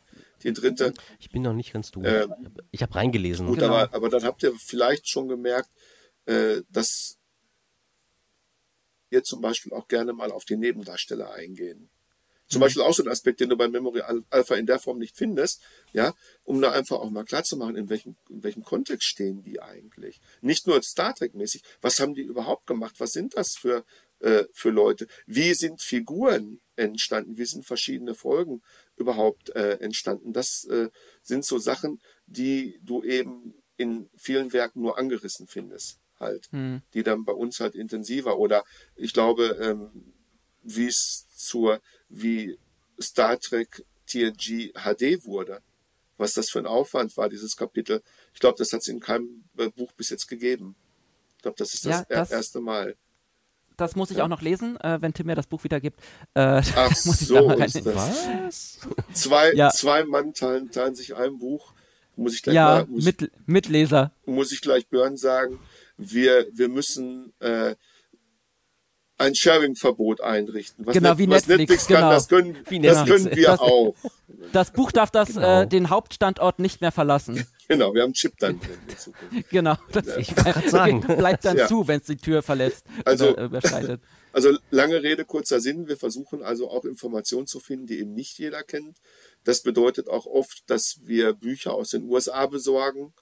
Und das zieht sich dann schon eine Weile hin. Deswegen kann ich jetzt nicht sagen, ähm, dass jetzt zum Beispiel Enterprise länger oder kürzer gedauert hätte. Äh, sondern je, jedes Buch hat seine speziellen Herausforderungen, weil wir auch jedes Buch ein bisschen anders angehen. Aber es ist immer auf jeden Fall ein monatelanger intensiver Arbeitsaufwand. Immer. Und, und ja, du hast ja noch, ähm, was ich ja am Anfangs erwähnte, du hast ja noch so, so viele Nebenprojekte quasi dann in dem Moment. Äh, die musst du ja auch noch irgendwie wuppen. Also deswegen, äh, du meintest irgendwas vorhin von wegen, ob es sich dann irgendwann zweimal oder dreimal gibt es dich zweimal oder dreimal? Ja, also ähm, ihr müsst euch vorstellen, wenn man ein Buch schreibt wie eine Star Trek Chronik, kriegt man ja nicht sofort Geld, Ja, ja. sondern es kommt der, äh, Was? ja, wir zahlen uns äh, keine Vorauszahlung. Ich heiße nicht Fitzek mit Nachnamen, äh, Björn auch nicht, Thorsten leider auch nicht. Das heißt, wir sind darauf angewiesen, dass euch unsere Bücher gefallen und dass ihr die kauft. Ansonsten äh, verdienen wir da gar nichts dran. Und eins darf ich euch so versichern, reich wird niemand von uns. Hm. Ja, wenn man das tatsächlich hochrechnet, ähm, glaube ich, würde ich mich nicht trauen, meinen Stundenlohn zu nennen, aber nicht, weil er zu hoch ist. Das, das mal vorweg. Das bedeutet aber im Umkehrschluss, dass ich halt ja auch von irgend, irgendwas äh, monatlich Geld machen muss. Ja, eben. Na, ich habe ja eine Familie auch und meine Frau geht Vollzeit arbeiten, ich bekomme eine gewisse Rente, Ja, aber ja. da ich früh Rentner geworden bin, reicht die einfach nicht zum Leben und deshalb muss ich halt auch noch einen Job nachgehen, der mir jeden Ja. Monat eben halt auch was aufs Konto bringt. Und Ja. das ist eben der Medienjournalismus. Dann nimm uns doch mal mit ähm, in die äh, Next Generation Star Trek Chronik. Ähm, warum sollten wir das, äh, alle da, alle Star Trek-Fans, die, äh, ich weiß nicht, wie viele es gerade in Deutschland äh, noch aktiv gibt, wie groß so unsere, unser Fandom hier in Deutschland ist, aber warum sollten wir das alle kaufen? Ähm, gib uns doch mal eine kleine Übersicht. Ähm, was finden wir alles in dieser Star Trek-Chronik? Ein paar Sachen hast du gerade äh, schon erwähnt, ähm, aber was sind so vielleicht auch deine Highlights? Es gibt einen Überblick über die Geschichte der Serie, natürlich. Das Mhm. ist so einer der Parts, was Tim gerade ansprach, wo du nach einer, bei einer Serie, die 1987 gestartet ist, einfach nicht mehr viel Neues findest. Aber es gehört als Einleitung in so ein Buch einfach hinein. Dann haben wir ein ausführliches Kapitel über die Schauspieler natürlich, über die Synchronisation, das hat es glaube ich so auch noch nicht gegeben, äh, weil es hat ja Nachsynchros und so gegeben, deswegen ist da äh, das Buch vom Sander, vom Herrn Sander zum Beispiel nicht mehr aktuell inzwischen, was das anbelangt, solche Dinge. Ähm, dann haben wir dieses Kapitel, da darf ich sagen, das habe ich jetzt mal äh, verfasst, das Kapitel, und auf, darauf bin ich auch sehr stolz. Ähm, diese Idee verwirklicht zu sagen, wir schauen uns den Pilotfilm an und Ja. schauen uns die Differenzen zwischen Pilotfilm und Endfassung des Drehbuchs an. Fand ich super spannend. ja. Und ähm, da einfach mal zu schauen und auch aus den Szenen selber vielleicht auch rauslesen zu können, oh, da ist jetzt eine Änderung passiert, die muss relativ spontan sein, weil der Dialog sich mit einmal ändert. Sowas, sowas plant man ja dann nicht plötzlich mal eben Wochen vorher, sondern sowas, das sind Dinge, die geschehen am Set in der Regel. Und da spielt der Regisseur im Gegensatz zu, zu, zu vielen Menschen, die glauben, der Regisseur hätte in den 80er, 90er Jahren kaum Gestaltungsmöglichkeiten gehabt, das stimmt in der Form nicht. Und das kann man an dieser, an diesem Kapitel sehr gut sehen, weil wenn du dir die Änderungen anguckst, dann siehst du ja, wenn das Beverly Crusher nicht mehr in der Mitte der Folge, sondern hinten äh, plötzlich ihr, ihr Gespräch mit Picard, ist das sicherlich etwas, was in der Postproduktion geschehen ist. Natürlich. Aber der Regisseur hat eine Vision und diese Vision bespricht er mit dem Produzenten. Der Produzent ist in dem Fall identisch mit dem Autoren gewesen, Gene Roddenberry halt. Und äh, der muss das halt noch natürlich abnicken, ist klar. Aber die Intention der Änderung stammt in der Regel halt von den Leuten, die das eben drehen, das ganze Ding. Und das aufzuzeigen, dass so ein, so ein Pilotfilm, so ein 90-minütiger Pilotfilm, über 100 Änderungen aufweist. Das ist schon Wahnsinn. Ja, Da, da, war ich, da war ich auch überrascht, obwohl ich relativ viele Drehbücher lese, ja. ähm, dass das tatsächlich so große Diskrepanzen nach sich ziehen kann, äh, der Drehprozess als solches. Das ist so ein Kapitel und sehr stolz bin ich auf den Episodenguide, weil er sehr ausführlich ist, weil er nicht nur die Folgen nacherzählt, weil er fundiert bewertet, weil er, wie es gerade erwähnt, weil wir philosophische Aspekte, Moral, ethische Aspekte, politisch, politikhistorische Elemente mit reinbringen und die Serie einfach auch mal äh, nicht nur in der Form betrachten, zu erzählen, was uns jetzt an der Geschichte gefällt oder nicht, sondern auch die Hintergründe beleuchten. Das sind so Sachen, die, glaube ich, in der Form bis jetzt in Buchform nicht geschehen sind. Und das, das sind so, so die Aspekte, auf die ich äh, tatsächlich besonders stolz bin. Darf ich kurz mal fragen, warum in drei Teufels Namen ihr keine Seitenzahlen im Inhaltsverzeichnis habt? Das hat mich echt gewurmt. Ich dachte so, okay, wo soll ich, wie soll ich denn das jetzt, wo soll ich denn jetzt nachschlagen? Ihr wollt nicht, ihr wollt nicht, dass man skippt.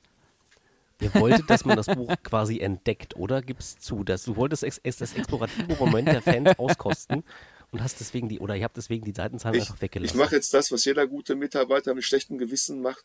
Fragt den Chef. okay, Herr Sülter. Genau. Sie seien hiermit gefragt. Ähm, witzigerweise ist es wirklich so, dieses äh, eine der meistgestellten Fragen. Ach, echt? die, die man mir jetzt stellt. Aber ich weiß es tatsächlich nicht, weil ich das Buch nicht gesetzt habe. Ich, ich, ich, ich kann es euch nicht sagen. Aber ich, ich glaube, wir werden da beim nächsten Mal nochmal drüber sprechen, beim nächsten Meeting. okay. Wir Star Trek-Fans sind einfach Entdecker. So, deswegen. Oder ausgewiesene Monks. Genau. Ja, Details, ne? Man Ja, muss ich- immer auf die Details. Ja. Ja, ich ich sage immer best, besser Monk als Honk, aber okay. Ja. Ähm, zum Thema, ähm, du hast nämlich gerade dieses schöne, äh, schöne Kapitel ähm, gesagt, ähm, über die Unterschiede zwischen Skript und äh, fertiger, fertiger Version. Ich fand das persönlich äh, super, super spannend, weil ich bin ja auch so ein bisschen aus der Medienbranche. Ich äh, schneide ja auch, bin in der Postproduktion, zwar nicht äh, Film, aber ähm, habe da auch so meine Berührungspunkte mit. Ähm, da würde mich halt äh, mal interessieren, wie lange äh, oder wie da die Recherche bei dir abgelaufen ist, weil du bist ja, ähm, wie gesagt, du meinst 100, 100 Änderungen gab es. Ähm, hast du die alle selbst angekreuzt? Ja. Oder? Ja, ich habe tatsächlich, ich habe tatsächlich den Film Szene für Szene geguckt, gestoppt, das Drehbuch verglichen, Ja? äh, habe Notizen gemacht, wieder angemacht, die nächste Szene geguckt, gestoppt, wieder mit dem Drehbuch verglichen. Das hat Tage gedauert, ja. Wow. Genauso habe ich es gemacht, richtig. Dann habe ich, dann habe ich mir Produktionsnotizen, soweit sie vorhanden waren, angeschaut. Es gibt mehrere Internetseiten, äh, die da Produktionsnotizen haben und habe mir dann die, Inter, äh, die Änderung angeschaut. Und ein kleiner Teil ist natürlich interpretatorischer Natur, äh, weil letzten Endes ist Corey Allen, äh, Corey Allen lebt nicht mehr letzten Endes, Gene Roddenberry lebt nicht mehr. Wer letzten Endes wirklich der Entscheidungsträger war, lässt sich heute nicht mehr hundertprozentig verifizieren. Aber ich denke, du hast es selbst gelesen, dass sich aus, dem, Ja. aus diesen Änderungen sehr oft ableiten lässt, dass Corey Allen als Regisseur da äh, sicherlich äh, ein großer Faktor war. Weil an, Ja. anders sind viele Änderungen gar nicht erklärbar. Auch rein, rein logisch schon, schon, Ja. schon, schon nicht. Ne? Aber tatsächlich ist es so, wie du sagst, jede einzelne Szene schauen, den Film stoppen, mit dem Drehbuch vergleichen, weil sonst findest du ja noch nicht mal raus, wenn, dann, äh, wenn du das immer nur alle, alle paar Szenen machst, dann weißt Ja. du gar nicht mehr, ob in Szene 7 ein Dialog verdreht gesprochen Na ja, worden klar. ist oder nicht. Und äh, ich wollte wirklich jede Änderung haben und habe es tatsächlich auch, glaube ich, hinbekommen und habe wirklich festgestellt, äh, so manches Mal habe ich mir gedacht, mein Gott, versprechen sich die Schauspieler oft. Und Corey Allen wird sich dann so gedacht haben, ach lass mal. Än- Ändert, ändert ja im Kontext nichts. Und deswegen, Nee, aber. Nee, ich, ich, ich finde, also wie gesagt, also ich persönlich finde ja gerade so diese, diese, erstmal diese Geschichten, weil ich halt auch so ein bisschen äh, Medien-, Filmgeschichte ähm, da so auch so meine Berührungspunkte habe, wie gesagt, ähm, finde ich halt super spannend und da würde ich mir halt wirklich generell immer mal ein bisschen mehr, mehr äh, wünschen, mehr Aufmerksamkeit. Also nicht nur in Büchern, generell, also da geht es mir dann auch bei Conventions. Also Schauspieler schön und gut, aber ich würde auch gerne mal wirklich die Leute sehen, die hinter den Kulissen arbeiten. Ähm, und deswegen finde ich halt auch so cool, dass ihr im, äh, in der Chronik dann halt auch die Sternbachs und die äh, Drexlers äh, interviewt, um da halt auch nochmal ein bisschen Einblick zu bekommen. Ähm, und da dachte ich mir dann auch immer bei den Interviews, ja, so ein paar, zwei Seiten mehr wären auch nochmal schön gewesen, ähm, weil ich es halt so spannend finde. Ja, ich Ähm, auch oft, aber das hängt halt auch oft an den Schauspiel, äh, an den, an den einzelnen ähm, Menschen, mit denen du zu tun hast. Das Mhm. Doug Drexler-Interview, wie du betonst, ist ja recht lang. Ja. Das lag Ja, daran, weil ich mit Doug direkt gesprochen habe und das Gespräch oft abgeschweift ist. Und äh, ich habe dann hinterher, ich habe eine Aufzeichnung, die ist, glaube ich, anderthalb Stunden lang. Also eine Videoaufzeichnung.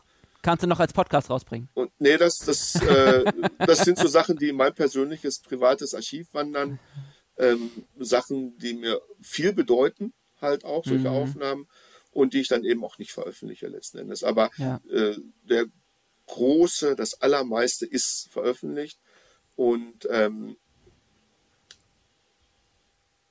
ja, wir hätten da natürlich gern auch mehr von, aber es gibt halt oft Situationen, wo dann die Menschen verhindert sind oder auch teilweise nicht antworten mehr oder eben verstorben sind. Ich hätte gerne Corey Allen interviewt, wenn er Mhm. noch am Leben wäre, hätte ihn wirklich äh, dann auch selbst nochmal gefragt. Und, äh, aber dafür haben wir dann der James Conway drin, der uns ja auch viel, Ja. viel über seine Vorbereitung erzählt hat. Und da finde ich oft auch, da ist selbst wenn die Seiten, wenn Corey Allen schriftlich nicht sehr viel geschrieben hat, das war ein schriftliches Interview, äh, hat er uns doch tiefe Einblicke gegeben, wie er sich vorbereitet.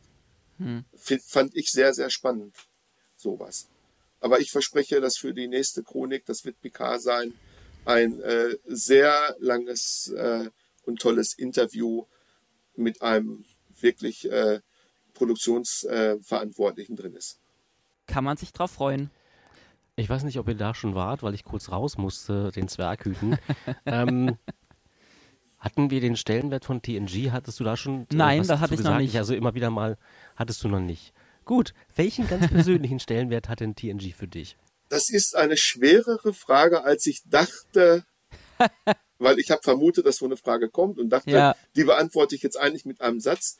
Aber eigentlich kann ich das kaum ermessen, wenn ich ehrlich bin. Ähm, ich muss gestehen, dass TNG nicht meine persönliche Lieblings-Star Trek-Serie ist. Mhm. Das ist, glaube ich, für bei dir auch, Sebastian, Deep Space Nine. Äh, genau. Und ich, glaub, ich, glaube, auch bei Björn ist es, glaube ich, auch so. Ähm, aber Armer Tim. TNG ist ein, ist ein Wegbereiter. TNG hat den Weg für komplexes Storytelling mhm, im Fernsehen mhm. überhaupt erstmal frei gemacht. Schau dir Serien zwischen den 60er oder auch 50er Jahren bis zu TNG an. Ja, ja. Es, äh, ne, es ging immer um Abenteuergeschichten, es ging um äh, ähm, Helden, es ging um Krimi, es ging um solche Dinge halt. Aber wirklich eine Geschichte wie The Measure of Man hatte es, oh, vorher, ja. hat es vorher nicht gegeben. Also selbst, selbst TOS, die da, die da nochmal der Vorreiter des Vorreiters waren, sicherlich partiell, äh, wo sich Gene Roddenberry aber hat auch sehr einschränken lassen zum Teil, äh, im, im Sinne des Quotenwunsches der Verantwortlichen in der Chefetage, haben äh, die Macher von TNG durch Rick Berman eine Freiheit im Storytelling genossen, die es so vorher nicht gab. Und das ist für mhm. mich bis heute wegweisend. Und wenn ich mir jetzt die Orwell angucke und schaue mir an, was ein Seth MacFarlane mhm. gelernt hat ja. am Story, an, an, an, Storytelling, was ein ähm, Mr. McMahon den ich auch schon interviewt habe. Ein, ein Mann, der oh. unheimlich, ein ganz fantastischer, netter Mann ist. Ähm, ja. Was die aus TNG gelernt haben, wie, für wie viele Menschen das ein, ein, ein, ein Vorbild, Wegbereiter ihres Berufs gewesen ist, dann kann man den Stellenwert äh, und mein Empfinden für diese Serie gar nicht ermessen. Hm. Ja.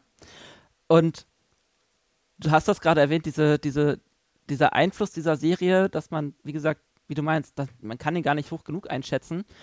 Ähm, und jetzt habt ihr die Aufgabe, diese Star Trek-Chronik zu schreiben über äh, genau diese Serie.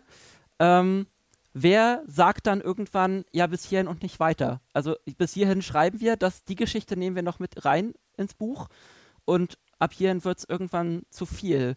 Ähm, haben wir ja schon gesagt, das ist irgendwie die längste 700 64, wie viele Seiten? 56, ja. 56 Seiten. Ja. Die längste, längste Star Trek-Chronik. Ähm, ja, wer sagt da bis hier noch nicht weiter? Hier wird der letzte Schlussstrich gezogen. Das ist, glaube ich, wie bei dir im Produktionsteam auch. Ihr habt einen Produktionsleiter und den haben wir auch und das ist Björn in erster Linie. Hm. Und der äh, entscheidet und zum anderen entscheiden ein Stück weit auch die technischen Buchdruckmöglichkeiten mit, wie dick hm. ein Buch dann letztlich sein kann, in der Form, wie wir es rausbringen ohne dass äh, man Gefahr läuft, nach zwei Wochen Post äh, von den Lesern zu bekommen, ich hätte gerne meine Seiten fest im Buch. Die, wäre sehr nett, wäre sehr nett, wenn ich die nächstes Mal dann auch noch beim zweiten Lesen zusammen hätte. Solche Dinge spielen hm. natürlich hm. eine Rolle. Aber es ist auch, denke ich, äh, aber auch da müsste Björn besser fragen. Aber ich glaube, ich denke, es ist auch einfach ein Kostenfaktor. Hm. Ja, und, und ich glaube, da, ja? 756 Seiten ist ja auch immens. Ist es, ja. Aber gab es da so Diskussionen, äh, beziehungsweise Sachen, die du unbedingt drin haben wolltest und die es nicht reingeschafft haben? Oder stand mal zur Debatte, ja gut, dann lass uns doch zwei Bücher machen? Die Idee, die, ja, die Chronik. So verrückte Idee. ja, die, die Idee kam kurzfristig auf. Richtig. To be continued. Ja, also es kam tatsächlich die Idee auf, die drei großen Serien, die drei äh, langen Serien tatsächlich in zwei Teile zu packen. Ja. Aber wir haben gesagt, dass das, das, das geht nicht, das können wir nicht machen. Äh, das wird auch euch als Leserinnen und Lesern zu viel. Hm. Und das würde auch das Konzept zerstören. Jede Serie ein Buch.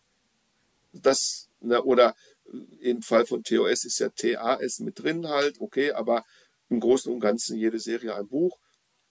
Und das haben wir dann letztlich so beibehalten. Aber ich muss sagen, Björn ist ein Mensch, der zuhört, der gut zuhören kann, der eine klare Vorstellung hat, der aber gute Ideen auch zu schätzen weiß. Und ich muss ehrlich sagen, ich kann mich, was die Chronik anbelangt, an keinen einzigen Fall erinnern, wo wir uns nicht einig geworden sind. Sehr schnell. Und Also doch kein Gossip. ja, Basti? ähm, nein, gab es, gäbe es denn jetzt noch was, was äh, du unbedingt noch äh, erzählen möchtest, äh, Geschichten? Auch vielleicht, Du also willst diese Tür wirklich aufstoßen, oder? Ja, na, es muss, es muss ja gar nicht Gossip sein, aber vielleicht irgendwas, was du ähm, vielleicht auch in die Zukunft, äh, in Zukunft noch behandeln möchtest. Es muss ja nicht unbedingt bei TNG sein. Ähm, wir hatten, glaube ich, im Vorgespräch mal das Thema äh, generell Fandom. Darauf möchte ich eigentlich hinaus. Ähm, Das, genau. genau, das, das habe ich ja bei TOS schon angemacht, angefangen, Ja, TOS-Buch. genau. Ähm, da war natürlich sehr schade, dass A Starfleet Legends noch nicht raus war. Weil ich das natürlich hätte mit reingenommen. Ja. Und äh, zum anderen, dass die Euderion Crew ja unbedingt äh, Next Generation Ära sein muss. Äh, ist, ist eure Schuld. Ja. ne? Naja, First, ja, die TNG First Contact Ära hat halt coole Schiffe. Ja, das stimmt. Also Go Akira. ich, ich verstehe es auch durchaus. Ähm, wir versuchen in jedem Buch auch neue Aspekte mit reinzubringen. Mhm.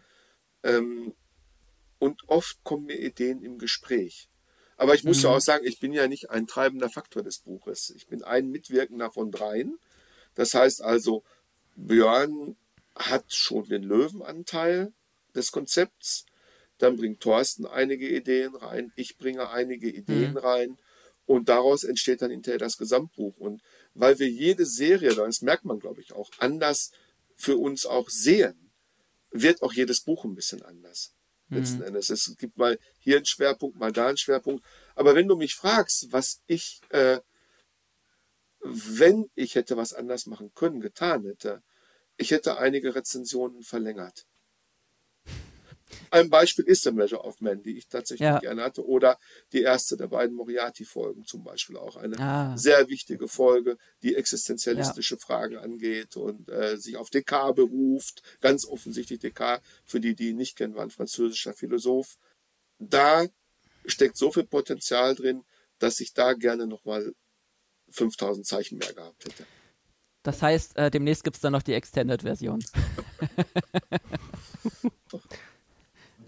Was wir unbedingt noch reinschreiben wollten. Genau. Was noch zu sagen ähm, wäre, Für genau. die, die jetzt nicht wissen, was Measure of Man ist, das ist Wem gehört Data. Genau. Ähm, wie war, wie schwer war es denn bitte an die Drexlers und Sternbachs dieses äh, Star Trek Franchises ranzukommen und wie viel Zeit habt ihr in der Regel für die Interviews eingeplant gehabt oder gab es da überhaupt einen zeitlichen Rahmen? Auch das ist wieder eine gute Frage, die schwer zu beantworten ist. Es kommt auf die Leute an, mit denen du zu tun hast. Es gibt einige Leute, die kenne ich ein wenig äh, länger. Ich kann nicht, nicht, nicht, dass ihr jetzt denkt, das wären Freunde, aber mit denen hatte ich auf die eine oder andere Art mal zu tun. Halt, ich habe äh, in den letzten Jahren viele Star Trek Schauspieler und Produktionsmitarbeiter interviewt und äh, da ist es halt oft so, dass man dann äh, das Glück hat, mal jemand Neues kennenzulernen, der dann dir eine Freundesanfrage schickt oder du schickst jemandem eine Freundesanfrage, der sieht, ach ja, der kennt den und dann und so fängt das halt oft an. Und ähm, manchmal äh, habe ich das große Glück und kriege eine E-Mail-Adresse. Von verschiedenen Leuten habe ich die E-Mail-Adressen dann halt auch. Und manchmal ist es einfach purer Zufall. Und wenn gar nichts geht, bin ich manchmal auch frech und versuche die Leute anzuschreiben.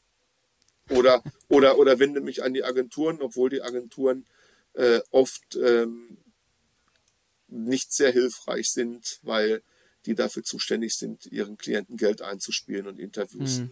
in der Regel kostenlos sind. Ähm, wer war denn so am schwersten ranzubekommen? Also bei wem hattet, hattest du die, persönlich die meiste Mühe? Jemand, der gar nicht im Buch ist tatsächlich und äh, der äh, mo monatelang nicht geantwortet hat, Eric Menuk. Wisst ihr, wer das ist? Der Reisende. Ach.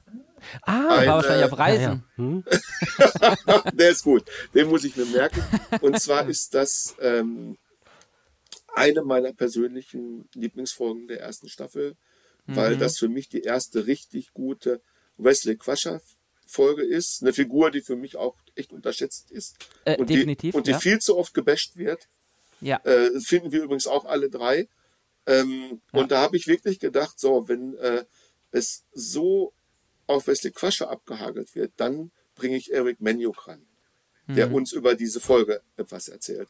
Und das hat ein paar Monate gedauert und als er geantwortet hat, waren wir schon im Lektorat. okay. Ja, das, später das, kommt er leider nicht mehr vor, schade. ja. Nein, aber äh, mit etwas Glück, wenn er denn jetzt in dem äh, so weiter antwortet wie bisher, kann das sein, dass wir den mal woanders hinbekommen. Hm. Als kleinen Einschub. Ja, so als, als kleines ja. äh, Leckerchen sozusagen. Auch, auch ein sehr netter, ein, sehr netter Typ, der aber offensichtlich sehr beschäftigt ist. ja, kommt ja auch viel rum. So. Ähm, ähm, was mich jetzt noch interessieren würde, bei dieser ganzen Recherche und äh, bei den ganzen Interviews zu äh, der neuen Chronik, ähm, weil du es vorhin auch, auch schon erwähnt hast, von wegen, es wird dann immer gesagt, ja, und äh, man, man äh, gibt doch sowieso nichts Neues mehr, was man, was man noch äh, hören kann. Gab es denn Geschichten, die du entdeckt hast oder gehört hast bei der Recherche, die du wirklich selbst noch nicht kanntest zu TNG? Es gibt zu allem, sage ich ja? dir ganz ehrlich, habe ich bei jedem Buch. Bei, bei jedem Buch, an dem ich arbeite, gibt es ganz viel, was ich nicht wusste. Ich bin ja kein wandelndes Lexikon. Also Thorsten Walch ist ein wandelndes Lexikon. Äh, der gewinnt auch auf FitCon immer jedes, äh, jedes Sci-Fi-Quiz. Deswegen, die, ich glaube, die laden den bald irgendwann gar nicht mehr ein. Ähm, Wie, der ähm, war hier? Komisch. Vor. Ähm, es gibt äh, viele Details, die, ich, die mir so nicht bekannt waren. Ein gutes Beispiel ist tatsächlich dieses äh, Kapitel über ähm, Star Trek in HD. Mhm. Was es bedeutet hat, das zu machen, dass da wirklich 50.000 Rollen gesichtet werden mussten und äh, was das wirklich für ein Aufwand war. Das war so ein Thema, mit dem ich mich so nie auseinandergesetzt hatte. Ja. Tim, ich brauche mein Buch wieder. ja, ist ja gut. Weil äh, ich die Serie im Blu-ray halt immer so genossen habe und vor ja. allen Dingen, ich bin ein, ich bin ja so ein, irgendwie so ein Verrückter, ich weiß nicht, wie es euch geht, aber wenn ich irgendwie eine neue Blu-ray vor 4K oder sonst was habe, ich gucke immer erst die Special Features. ja, ja, ich, ich, ich muss, muss leider gestehen, ich habe mir lange keine Blu-ray mehr gekauft, aber ich will da jetzt eigentlich auch mal wieder so ein bisschen in die Richtung. Das, ja. ja, das ist tatsächlich der Grund, warum ich noch kaufe. Weil ja. ich kaufe wirklich dann wirklich nur Sachen, entweder die es nicht gibt im Streaming oder eben die tolle Special Features haben. Ich habe mir jetzt die 4K von Flash Gordon geholt, ja, von 1980. Oh. Ah. Fantastisch, vier Stunden Specials drauf.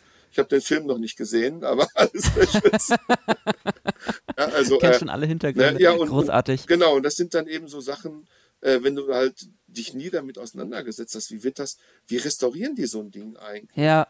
Dann äh, habe ich erst gedacht, ja gut, jetzt muss es halt machen. Und dann habe ich gedacht, boah, ist das spannend und interessant.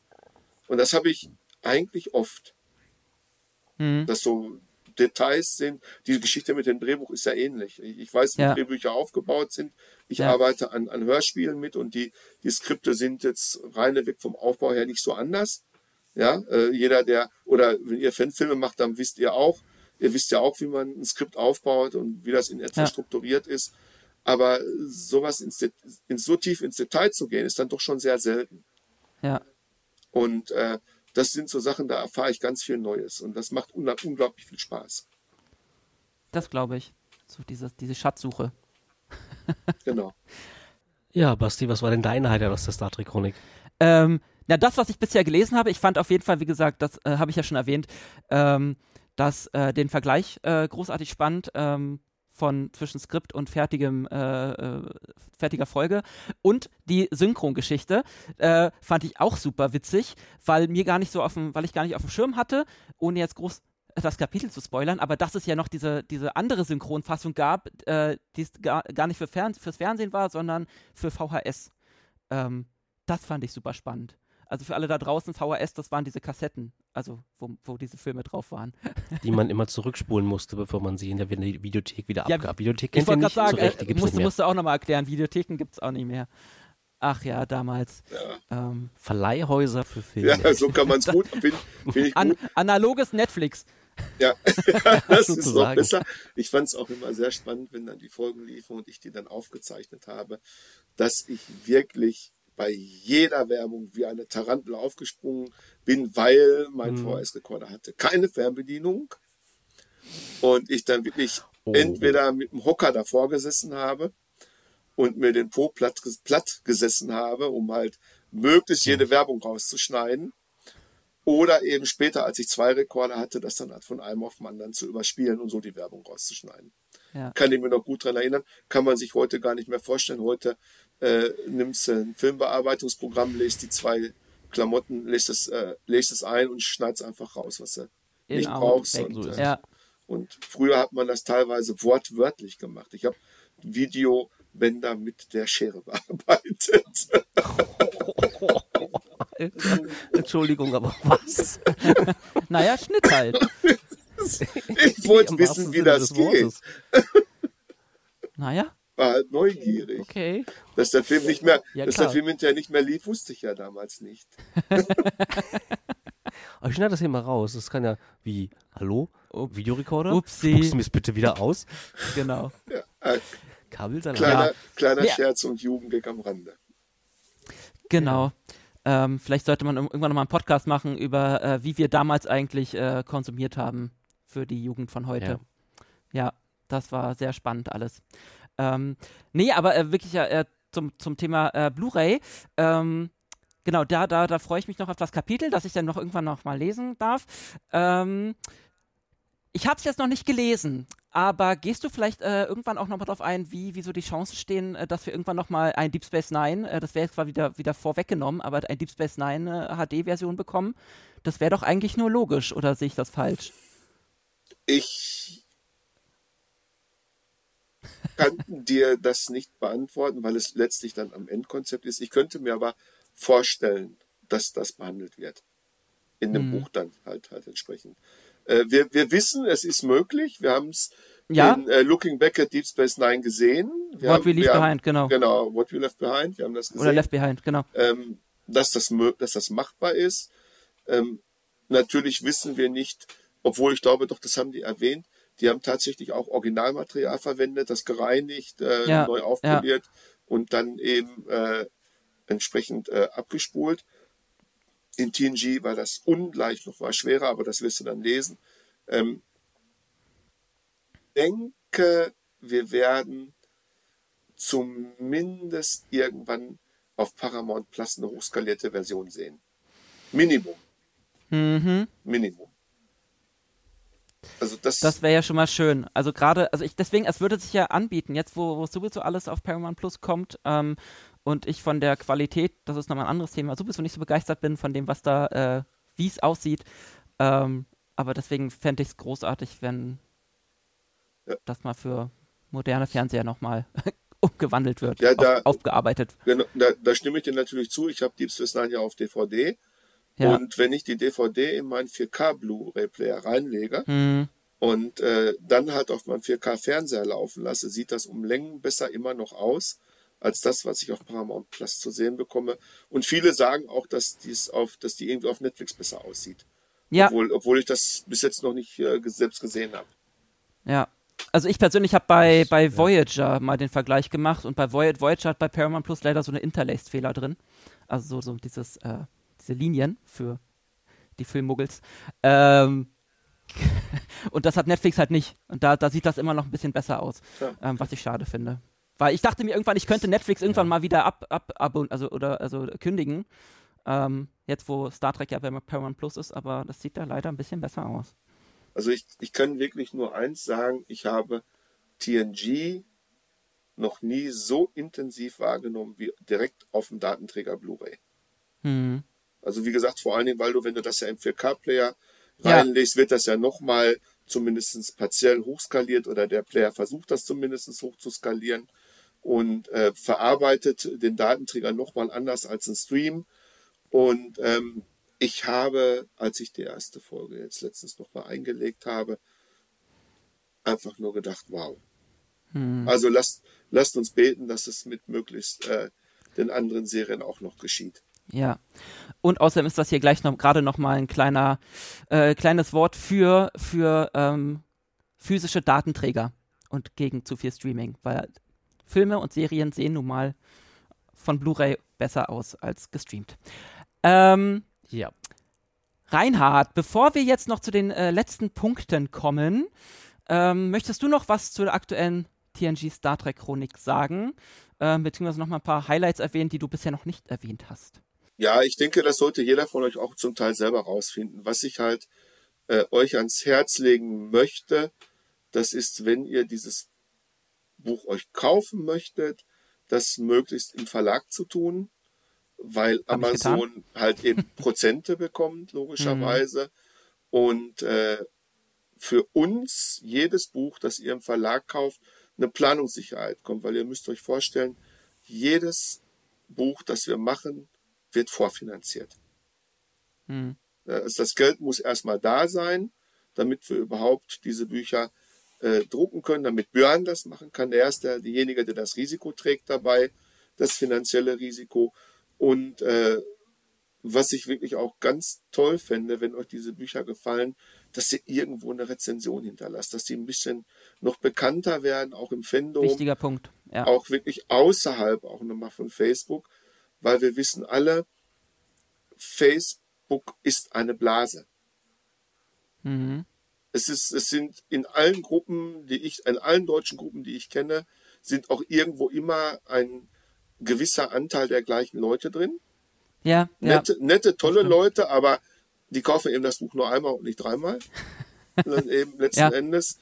Und äh, wenn euch das gefällt, was wir machen, und ich glaube, dieses TNG-Buch, ich weiß, ich habe das Ding mitgeschrieben, ich sollte das vielleicht nicht so sagen, aber ich denke, das ist ein Ausnahmebuch üb- über diese Serie.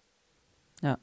Ja. Und, und, und, und, es hat es einfach verdient, ähm, gelesen zu werden. Ja, mich, mich wundert gerade, dass es da draußen anscheinend irgendwo immer noch Star Trek-Fans gibt, die nicht in unserer Bubble sind. Aber ich glaube, die Facebook-Bubble wird so wie dieser, ein, äh, dieser TNG-Folge, wie diese Warpblase, wo plötzlich immer mehr Leute verschwinden. Äh, Computer, was ist das für ein Mist da draußen, sage ich nur. Äh, Ja. wird immer kleiner.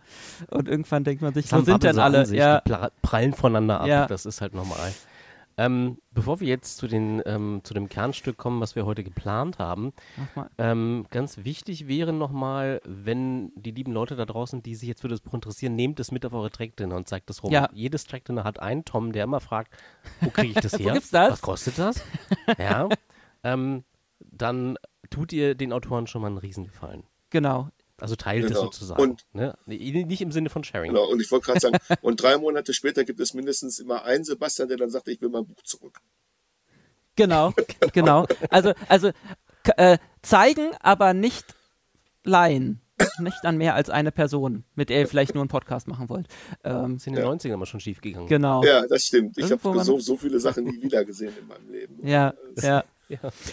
Ähm, genau, wir würden jetzt noch zu einem Punkt kommen, Reinhard. Äh, den hatte ich dir haha, verschwiegen im, äh, im, äh, in der, im, im Vor, vor äh, ähm, quasi in dem Vorbereitung. Ablauf, den ich dir gestellt in der Vorbereitung. Das ist das Wort, danke, deswegen bist du der Autor, du kennst dich mit Worten aus.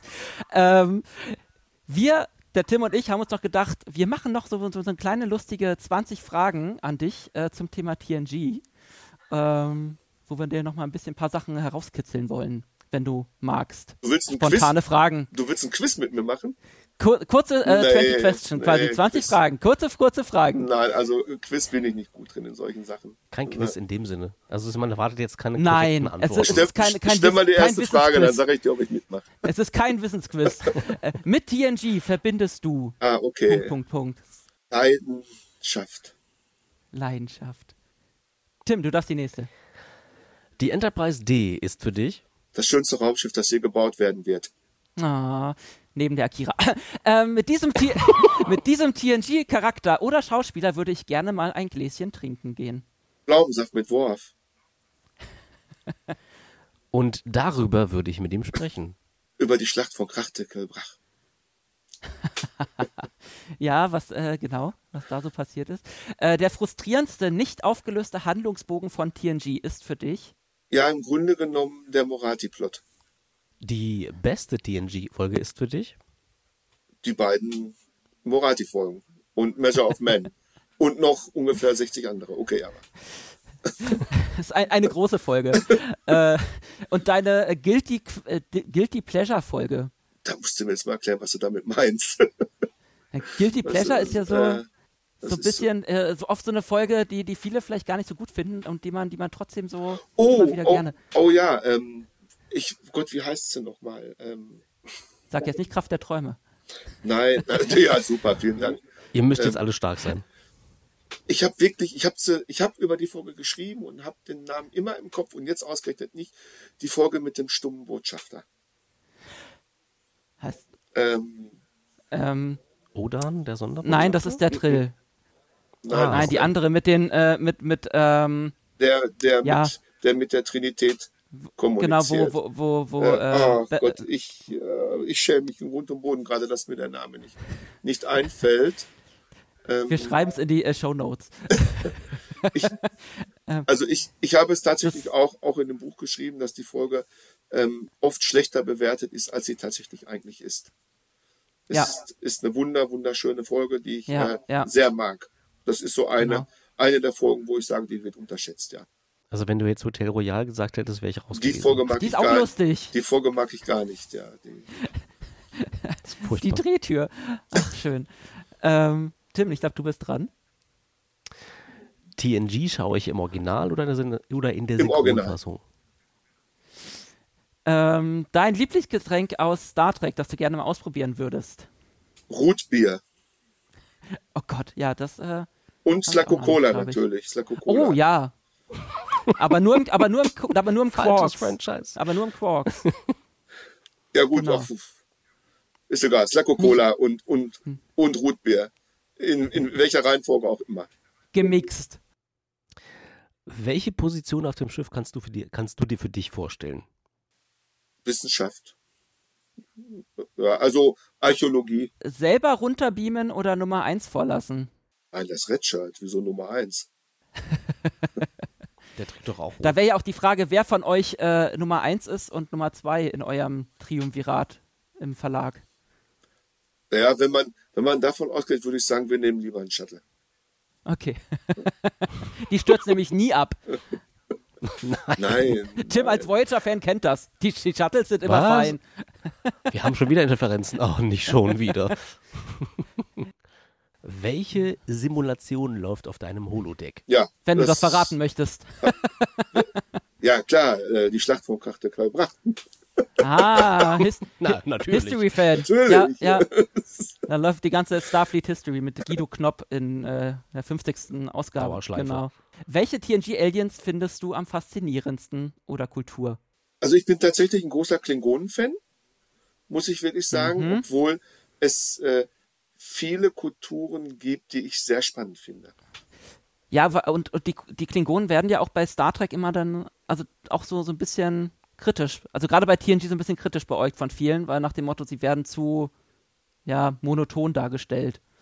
Ähm, aber ich fand, fand die Klingonen-Folgen auch immer spannend. Also, weil das war ja auch so ein bisschen der, Äh, ganz ehrlich, ich empfinde ich, ich, ich empfind das nicht so, weil ähm, Worf sehr viel Farbe in diese Kultur gebracht hat. Äh, zitiert mit Dr. Pulaski Liebesgedichte, äh, solche Sachen. Äh, lernt, findet seine wahre Liebe wieder. Wir erfahren was über die Paarungs- und Annäherungsrituale der Klingonen.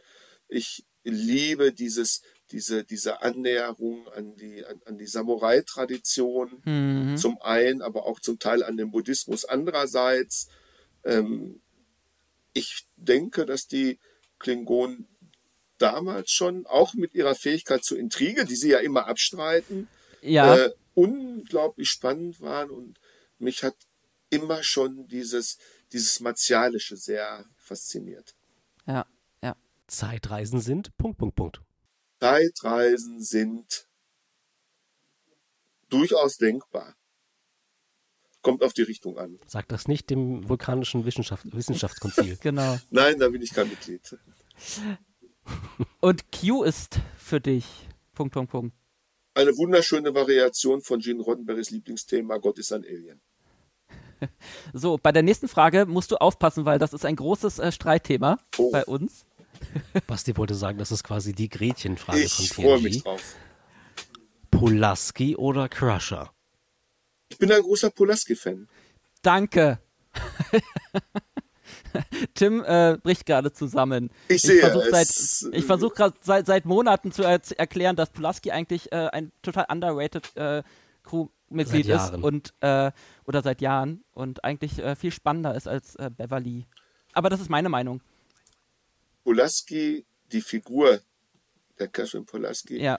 ist im Grunde genommen schon während der zweiten Staffel kaputt geschrieben worden.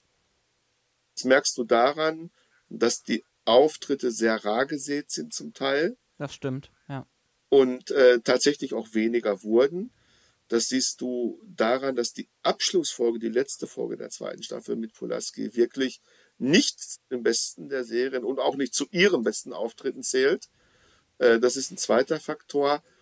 Ähm, ich finde, Pulaski hatte das Potenzial, Picard Kontra zu geben Mhm. Was keiner seiner Untergebenen sonst hatte, weil sich das keiner getraut hat. Der Einzige, der das darf, ist der Arzt an, Ja. auf, auf, auf einem militärischen Schiff. Und Ja. dieses Potenzial äh, hat Pulaski ein paar Mal ausgespielt, ein Stück weit, zu wenig. Und ich glaube, wenn man das weiter ausgearbeitet hätte, hätte das sehr viel Würze in die, in die Beziehungskonstellation gebracht. Ja, das, das, das ist eigentlich auch so, so mein Ansatz, was das angeht. Also irgendwie, ähm, sie bringt so, wie gesagt, so ein bisschen Würze da rein und äh, so ein bisschen Konflikt. Aber das war ja gerade bei TNG unter Roddenberry, äh, sollte es, sollte der Konflikt ja nicht von innen kommen. Genau. Deswegen. Was, was allerdings nicht heißt, dass ich Beverly wahrscheinlich toll finden würde. Und ich freue mich sehr darauf, sie in PK Ja. wieder zu sehen. Ja, solange sie sie nicht sterben lassen, mal gucken. Wir sind vorsichtig optimistisch. Äh, letzte Frage. Ähm, warum braucht man als Star Trek-Fan die Star Trek-Chronik? weil sie Einblicke gewährt, die man in der Form so vielleicht noch nicht hatte. Und weil Schön sie, gesagt. weil sie gut geschrieben ist, das wage ich jetzt zu behaupten, und weil sie von Profis geschrieben ist, die gleichzeitig auch Fans sind. Dann lass uns zu unserem kurzen vorletzten Punkt kommen. Gestern, heute Morgen. Wie geht es denn jetzt weiter mit euch und der Star Trek Chronik? Du hast äh, Deep Space Nine erwähnt und Picard. Warum bringt ihr jetzt schon Picard raus? Und wie macht ihr das? Weil die äh, Serie kommt ja erst. Schreibt ihr dann Steno mit? Teilweise passiert das tatsächlich ähnlich, so wie du es sagst. Ähm, es ist euch vielleicht aufgefallen, das erste Buch war Enterprise, das zweite Buch war TOS, dann Genau. äh, TAS, jetzt äh, war TNG. Chronologisch folgt entsprechend Picard. Das ist der Grund, warum die Picard-Staffel vor DS9, die Pi- Picard-Chronik vor DS9 kommt. Ähm, Björn schreibt die Rezension tatsächlich mit der letzten Staffel mit, zum Teil. Ähm, wir haben auch den Vorteil, einige Folgen etwas eher sehen zu dürfen. Aufgrund dessen, dass uns halt Screener aufgrund unseres Jobs zugeschickt werden. Ähm, das ist sicherlich hilfreich und gibt uns einen kleinen Vorgeschmack. Einige Kapitel, natürlich kann man ja so schreiben, schon im Vorfeld, die Kapitel über die, über den Countdown und Stargazer Comic, über die Romane, über die Schauspieler, solche Dinge halt, äh, die da eben reingehören. Die kann man natürlich jetzt vorbereiten schon machen. Aber die Rezensionen, die gehen teilweise tatsächlich äh, vorgucken, schreiben, ab ins Lektorat. Wow. Was für ein Pensum. Gab es da jetzt schon einen, einen Release-Termin? Auch das ist eine Frage, wo du, wo ihr Björn fragen müsstest. Wir versuchen, die vor der FedCon fertig zu haben. Das weiß ich noch so, habe ich noch so im Kopf. Aber welchen genauen Termin Björn ge äh, geplant hat, äh, wie gesagt, das sind Fragen. Er ist Ja, ja. Sein, sein Verlag, er macht die Konzeption, Er ist unser Mastermind. Das sind Fragen, die er beantworten kann. Dann äh, freue ich mich auf die FedCon und hole mir dann da mein, mein Exemplar äh, vor Ort bei euch ab. Das steht fest. Auf Deep Space Nine freue ich mich natürlich. Und ähm, dann ist die Frage, wo wollt ihr denn mit der Chronik jetzt noch hin? Also wie gesagt, wir haben äh, gesagt, ihr macht alle Serien, die da jetzt jemals noch äh, erscheinen werden. Ähm, beschränkt ihr euch auf die Serien? Die Filme gibt es ja auch noch und äh, die Romanen und Comicwelten und Games-Welten gibt es da auch. Was ist da im, noch geplant? Was steht auf eurem Horizont? Wir werden natürlich erstmal mit Voyager danach. Nach Deep Space Nine geht es mit Voyager weiter. Und dann sind wir ja mit der klassischen Ära erstmal soweit durch. Habe ich was vergessen? Nein, sind wir, ne? Dann sind wir mit der klassischen Ära nach Voyager mit durch. Dem Leg Legacy-Track oder wie nennt man das inzwischen? Na, ich sage immer die klassische Ära. Halt, ja. Ne? Und ähm, PK ist dann auch dazwischen. Dann wird sich zeigen, was mit Discovery bis dahin ist. Hm. Na, du kannst halt leider aufgrund dessen, weil die Serien ja chronologisch unterschiedlich angeordnet sind, können wir ja nun mal nicht immer in der chronologischen Reihenfolge vorgehen, ja, wie wir es gerne hätten. Aber wir werden sicherlich, solange ihr unsere Bücher lesen wollt, auch weiterschreiben. Da sehen wir äh, ähm, für uns eine ganz große, ich sag auch mal ehrenvolle Aufgabe Mhm. drin, etwas zu schaffen, was noch kein anderes Autorenteam in Deutschland jemals geschafft hat. Ja. Ihr seid ja, ja klar, so die Chronisten des äh, aktuellen Star Trek Fandom und der Star Trek Welt jetzt gerade. Der, schon- der vollständigen Star Trek-Welt, genau. Genau. Naja, aber ich stelle mir halt auch äh, vor, es ist schwierig dann, gerade wenn ihr zu Disco kommt, äh, dann quasi eine Serie in so eine Chronik zu schreiben, die noch nicht abgeschlossen ist zum Beispiel. Also dann Prodigy und Lower Decks wird ja ähnlich sein. Ähm, oder Strange New Worlds. Genau, das, das muss man, gerade wenn man jetzt äh, für sich schaut, äh, Strange New Worlds ist ja sehr erfolgreich. Anson Mount Ja. ist ein fantastischer Schauspieler. Oh ja. Ähm, habe das Vergnügen gehabt, ihn auf der FedCon interviewen zu dürfen, jetzt vor kurzem zum Paramount äh, Plus Lounge nochmal. Mhm. Ein sehr höflicher, netter Mann, auch der ähm, fantastischer Schauspieler ist Mhm. und wirklich vom Herzen Star Trek-Fan ist. Zudem auch, so dass ich da hoffe, dass die Serie es mindestens auf fünf Staffeln bringt, als Oh ja. erstes. Was alle anderen Serien anbelangt, Lower Decks scheint auch über die ursprünglichen drei Staffeln hinauszulaufen.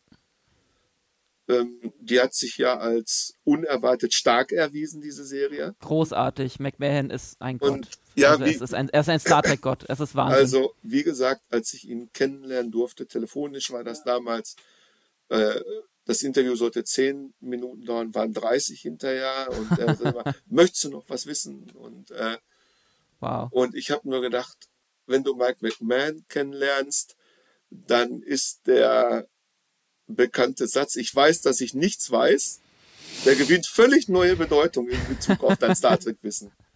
Es ist unglaublich, ich kann das gar nicht anders sagen. Der Mann ist wirklich das wandelnde Memory Alpha und weit mehr als das.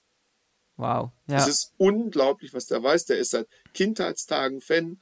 Er hat auch im Interview erzählt, dass er auch in seiner Kindheit ähm, nicht immer leichte Zeiten hatte und Star Trek ihm da genau diesen Halt gegeben hat, Hm. den wir anfangs, über den wir anfangs gesprochen haben, äh, als Genau. wir uns heute Abend trafen.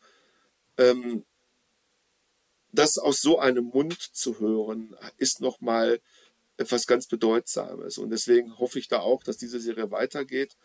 Und wo du gerade Prodigy ansprachst, ist für mich eine unglaublich angenehme Überraschung, diese Ja. Serie.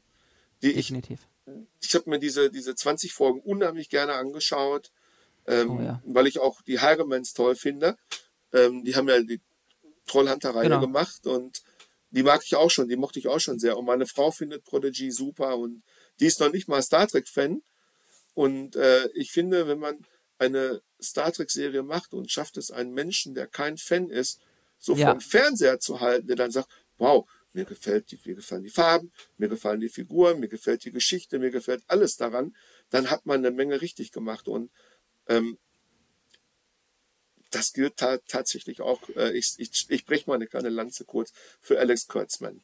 Ja, ich glaube, der, der Mensch, der, der kriegt auch mehr Kritik ab, als er eigentlich verdient. Ähm, er ist da ja nicht der Einzige, der das, äh, der da mit dran kocht, aber ähm, ja, ich muss wirklich sagen, New Worlds, Lower Decks und Prodigy sind gerade so, ich, ich feiere alle drei Serien und ich hoffe, dass alle noch ganz, ganz lange weiter existieren dürfen und noch ganz viele Staffeln bekommen. Es ist äh, ja, gerade schön, ja? Und wir werden im Zweifelsfall so lange pausieren, bis wir dann äh, Genau, gibt ja noch, wie, können, ne? gibt, gibt ja noch genug Romane, über die ihr schreiben könnt und äh, äh, genug äh, Fangruppen da draußen und äh, Filme. Ja, die, die, die genau, gibt es ja auch noch. Wir, da hoffen wir auch, dass es einen neuen gibt, weil auch da fand, fand das, hoffen wir, das hoffen wir alle, um mal mit einem anderen Franchise. Das, das so, äh, so say we all. Ja. Genau. Ähm, aber wir werden, wie gesagt, äh, da immer weiter dranbleiben, solange das möglich ist äh, an der Sache. Aber es gibt ja auch noch planettrack.de. Genau, das äh, gute Überleitung, das wären wir gleich hingekommen. Das wäre sozusagen eh das nächste Thema gewesen. Bleiben wir, glaube ich, mal bei Planet Track. Was tut sich denn da? Genau, beziehungsweise für die, die es nicht kennen, darfst du jetzt gerne noch, auch noch mal ein bisschen die Werbetrommel rühren. Was ist denn das Ganze? Also Planet Track ist eigentlich auch eine Idee von Björn und es ist schade, dass wir im Moment so wenig Zeit finden, mehr zu machen. Äh, mit unseren äh, Autorinnen und Autoren, äh, auch wieder mit Björn als Mastermind.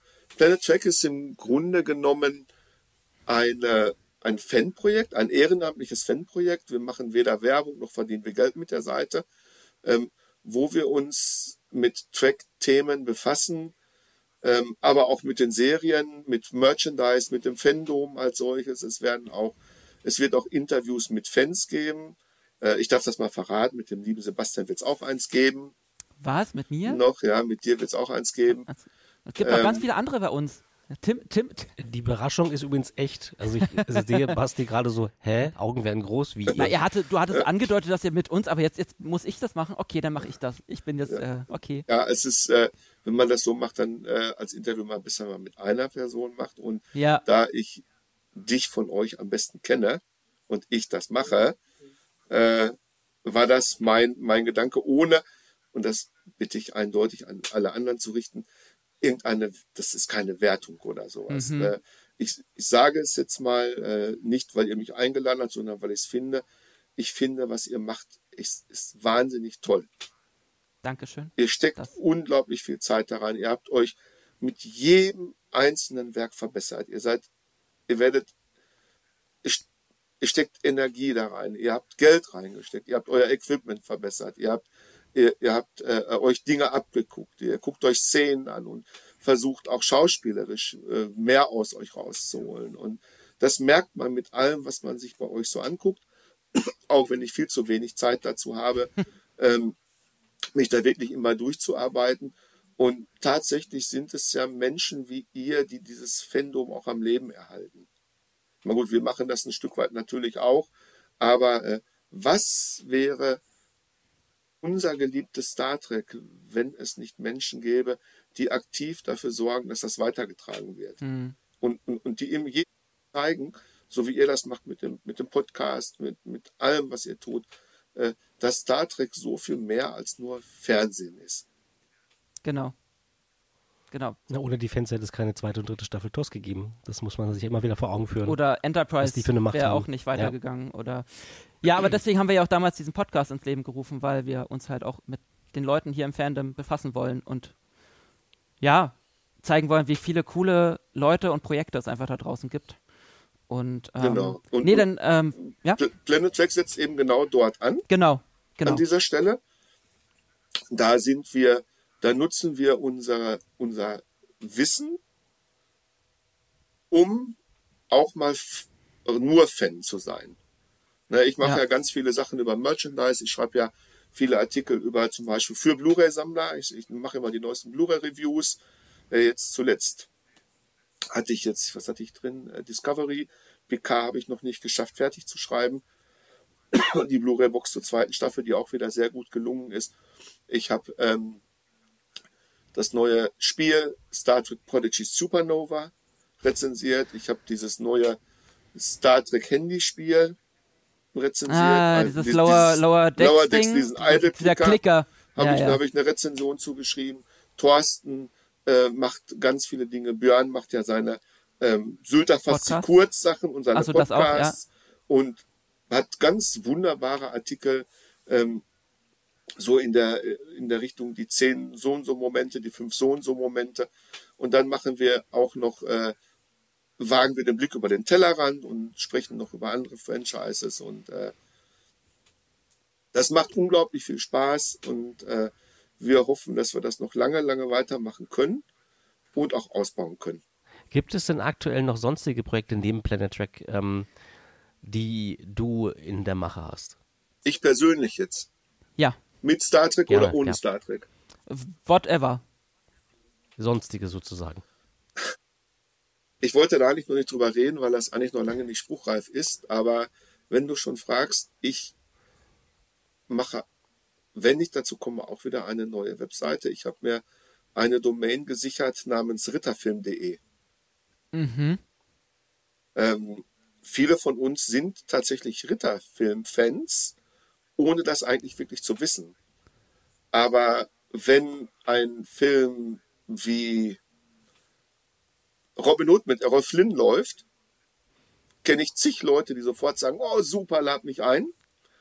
Oder wenn du Königreich der Himmel laufen lässt, auch so ein guter Film. Das war auch das Erste, was mir in den Kopf Ja. gekommen ist, neben Hector Ritter ohne Furcht und Ne, genau. Oder Ritter der Kokosnuss, was ja auch ein Ritterfilm ist.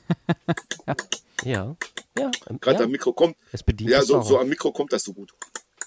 Duck, duck, duck, duck. Genau, ich spiele hier dann so ein, äh, ich, ich hole gleich ein paar Kokosnussschalen. Genau, Genau. spielen wir das Lied von der Kokosnuss. Ähm, solche Dinge halt. Und ich bin, was viele Leute nicht wissen, ein sehr großer Robin Hood-Fan. Also ich befasse mich auch semi-wissenschaftlich ein bisschen mit dem Thema, lese in Mittelägyptisch die alten Balladen Mhm. und ähm, Wow.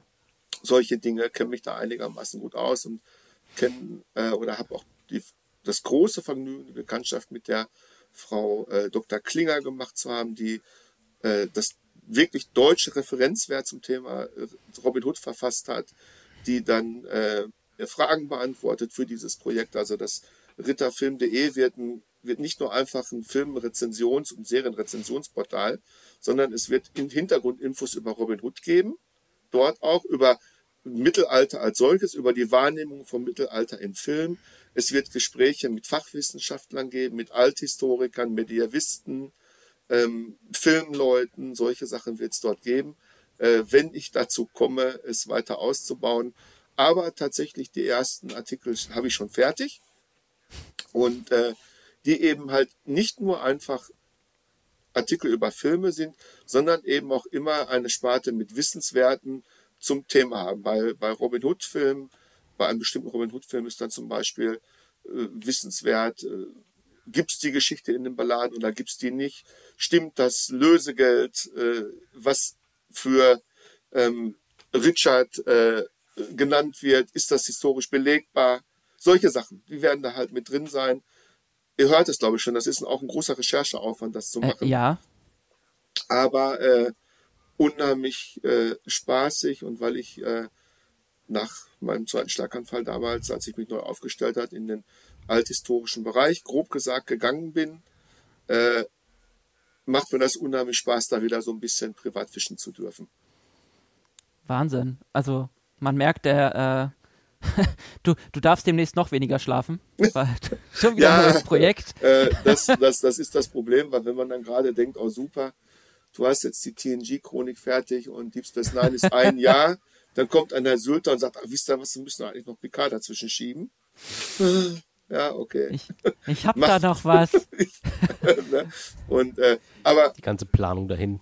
aber trotzdem, ich meine, wir, wir, wir sind ja glückliche Menschen. Wir, wir dürfen das tun, was wir lieben und verdienen da Ja. auch noch was mit ein bisschen. Und äh, ähm, was kann man sich wirklich Schöneres wünschen, als äh, über Dinge äh, zu schreiben, die man liebt einerseits Hm. und das dann auch noch äh, beruflich machen zu können.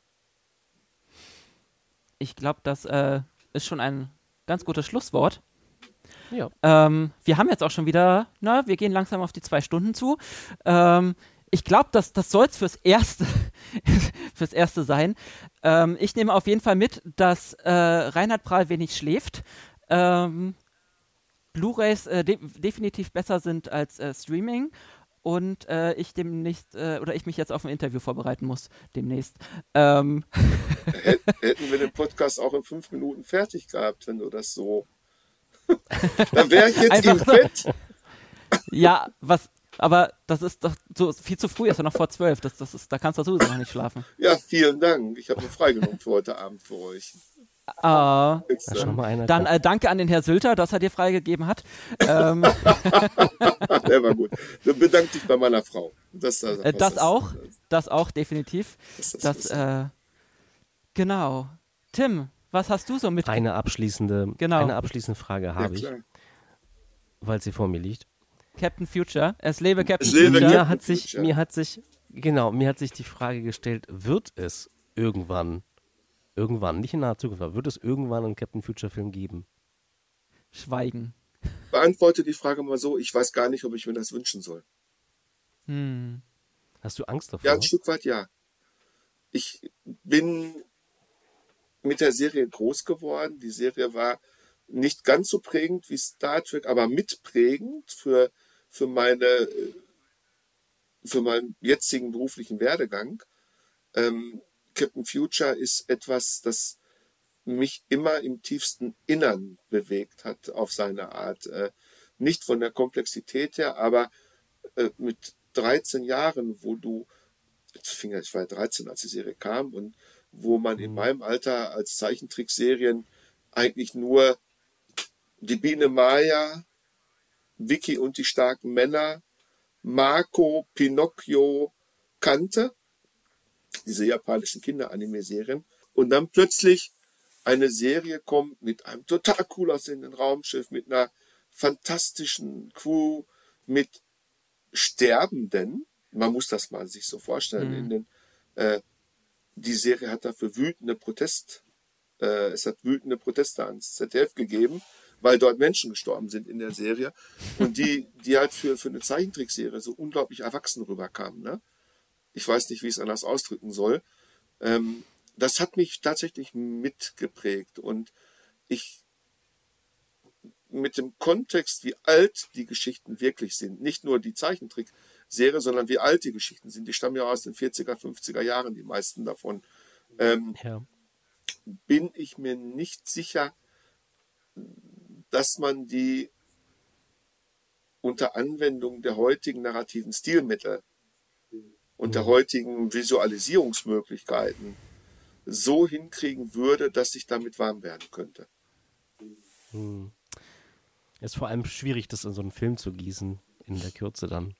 Film ist sowieso immer schwierig. Also, der Christian Albert hat ja vorgehabt, eine Art Prequel zu erzählen. Mhm. Ja, genau, da geht es um die Vorgeschichte. Das hielt ich nicht für eine gute Idee schon. Ja. Es gibt ähm, so viele Geschichten, dass ich der Meinung bin, man hätte durchaus mit einer Originalgeschichte anfangen können und hätte die einfach adaptiert. Und äh, ihr müsst ja wissen, dass die ja auch, dass die, ich weiß nicht, ob du das Buch gelesen hast, das Lebe Captain Future, was du gerade hochgezeigt hast, dann äh, weißt du ja auch, dass natürlich die Geschichten, die Zeichentrickgeschichten natürlich auch Adaptionen sind. Ja. Ja, die, die Captain genau. Future Geschichten haben in unserem, spielten in unserem Sonnensystem, die, die spielten nicht in, irgendwo in der Ferne der Galaxie, im Sternbild Schwan oder solchen Dingen, sondern komplett in unserem Sonnensystem. Und das hat man natürlich ja. dann in die Moderne übertragen, an die damalige Moderne übertragen. Und das ist ein Konzept, was, was ich denke, was man in die heutige Zeit übernehmen kann. Du, durchaus. Aber man muss an so einen Stoff äh, sehr gefühlvoll rangehen, wenn man ihn erfolgreich adaptieren möchte. Und wir haben, glaube ich, sehr ja. oft alle gesehen, dass das in den letzten Jahren nicht immer gut gelungen ist, den Serienmachern. Mhm. Ja.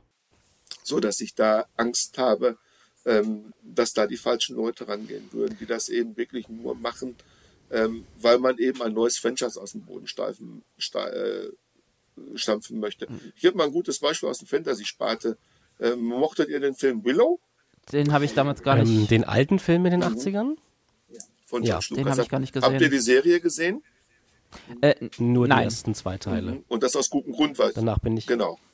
ich bin innerlich abgestorben, einfach. so, also ähm, ich wusste, man wusste am Anfang, worauf es hinausläuft, und dann dachte ich so, ähm, ich kann mir dann wahrscheinlich auch nochmal, wie hieß es, ähm, die, die, die, diese Timelander Ja. Story angucken. Ähm, auf Amazon gab es eine, Fantasy-Serie, die auch Riesenwellen geschlagen hat. Rat der Zeit? Ja, Rat der Zeit, genau. Ähm, und das hatte ungefähr dasselbe Konzept. Und ich dachte mir so, nee, also nochmal muss ich das jetzt nicht haben, so die Coming-of-Age-Dinger ähm, mit einer Heldenreise und einer Odyssee. Ähm, darauf lief es ja im Endeffekt hinaus und das brauchte ich dann für mich nicht. Genau, und dazu kam ja auch noch, dass das einige recht eigenwillige Stilentscheidungen dazu kamen.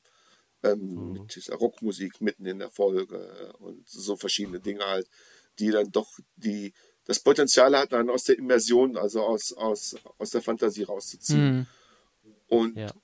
so etwas befürchte ich fast bei, einer, bei einem so alten Franchise wie Captain Future auch, wenn man das zu stark modernisiert. Und das, das ja, ihr, ihr merkt, es fällt mir sehr, ja. sehr, sehr schwer, das in Worte zu fassen.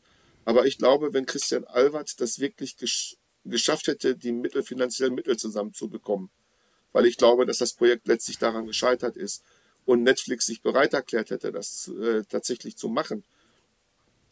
Ich glaube, dann hätte das äh, sehr starke negative Wellen nach sich gezogen. Das sagt nur mein Gefühl irgendwie.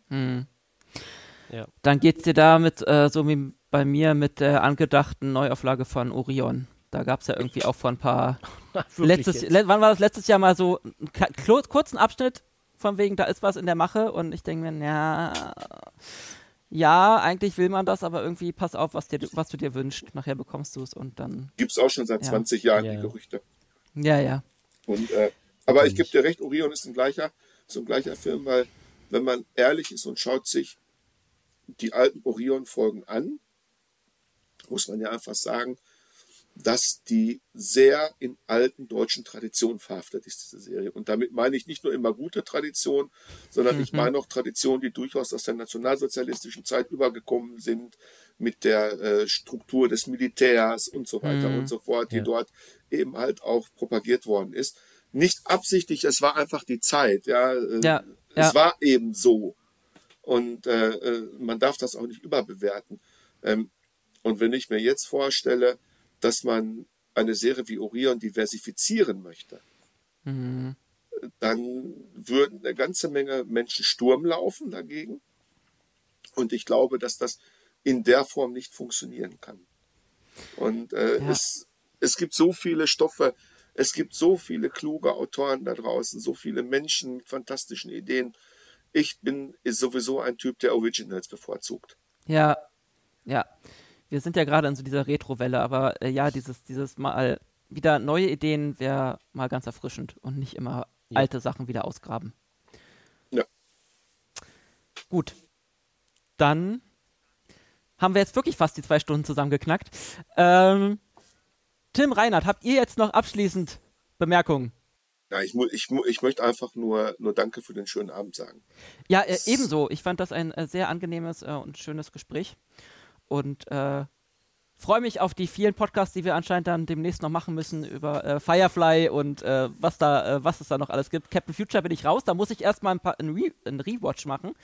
Ähm, aber ich glaube, Themen haben wir genug und ansonsten schnacken wir nochmal auf der FedCon, weil man da ja auch immer so viel Ja, Zeit hat. Da, ja, das stimmt, das stimmt. Aber wir, wir haben aber bis jetzt immer ein bisschen Zeit in Nizza. Also Ja, wir haben ja auch in, äh, beim Münster damals Zeit gefunden. Und, Genau. Äh, da ist ja dann äh, schon mal die Idee entst- entstanden, dass wir mal zusammen Podcast machen. Das hat sich Genau. ja eine Weile hingezogen. Ähm, und äh, vor allen Dingen, ich sage jetzt mal, wir trinken auch mal ein Bierchen mal zusammen. Das muss ja auch mal sein. ja, ich kenne ja jemanden, der selbst Bier braut, dann vielleicht bringt er ja was mit. Wer kann das nur Was? sein? Keine Ahnung. Danke Corona und wieder neues neues Talent. äh, äh, Oho, oho. Ja, aber ich verkaufe Ich- nichts, weil äh, man ist ja nur für Privatzwecke, Ich glaube, wir Aber für machen. Ich, ich für glaube, gute wir- Freunde. das, das, das machen wir jetzt gleich mal privat weiter, damit ich dich in Ruhe bedrängen Genau. kann. Genau. Nein, aber schön. Dann haben wir auf jeden Fall schon mal ein Date für die FedCon. Da äh, sieht man dich ja dann auch und äh, deine, deine äh, Partners in Crime. Ihr habt ja da wieder ihren, euren schönen Stand. Das wird wieder großartig. Ja, ein, paar, ein paar Panels haben wir auch. Also ich habe, ich werde zum Beispiel meinen Vortrag äh, aus Münster, den ich bis dahin noch ein bisschen ausgearbeitet ja. habe, Stargate und die Ägyptologie. Wir werden das große Vergnügen haben, mit äh, den Periroden-Leuten was zu machen. Und wir werden natürlich auch zusammen was über die Chronik machen. Und dein Cosplay ist dann Daniel Jackson, ne? Weil äh, wir sind, es ist ja sehr, ist ja sehr Stargate-lastig dieses Mal die FedCon, von daher äh, würde das ja auch passen. Da steht mich, mich erkennt nur sowieso nie einer, egal ob ich ein Cosplay trage oder nicht. Dann musst du, musst du noch ein Schild dir irgendwo ranmachen. äh, ich bin wirklich Daniel Jackson. Genau, the, the, the real one. Genau. Real one. Ähm, genau. Dann entlasse ich dich jetzt auch äh, in deinen restlichen freien Abend. Okay. Vielleicht gehst du ja wirklich mal früh ins Bett. Das ähm, mache ich jetzt, ja. Und wir quatschen einfach die Tage nochmal weiter. Es hat mich, wie gesagt, sehr, sehr gefreut. Wir sehen uns irgendwo da draußen. Und ja, verabschiede euch dann oder verabschiede mich dann von diesem schönen Podcast und äh, Möge der Dreckgeist mit euch sein. Genau, bedanke mich bei euch und bei allen da draußen, die zugehört haben. Ciao, ciao und Cheerio. Spielt Grimby.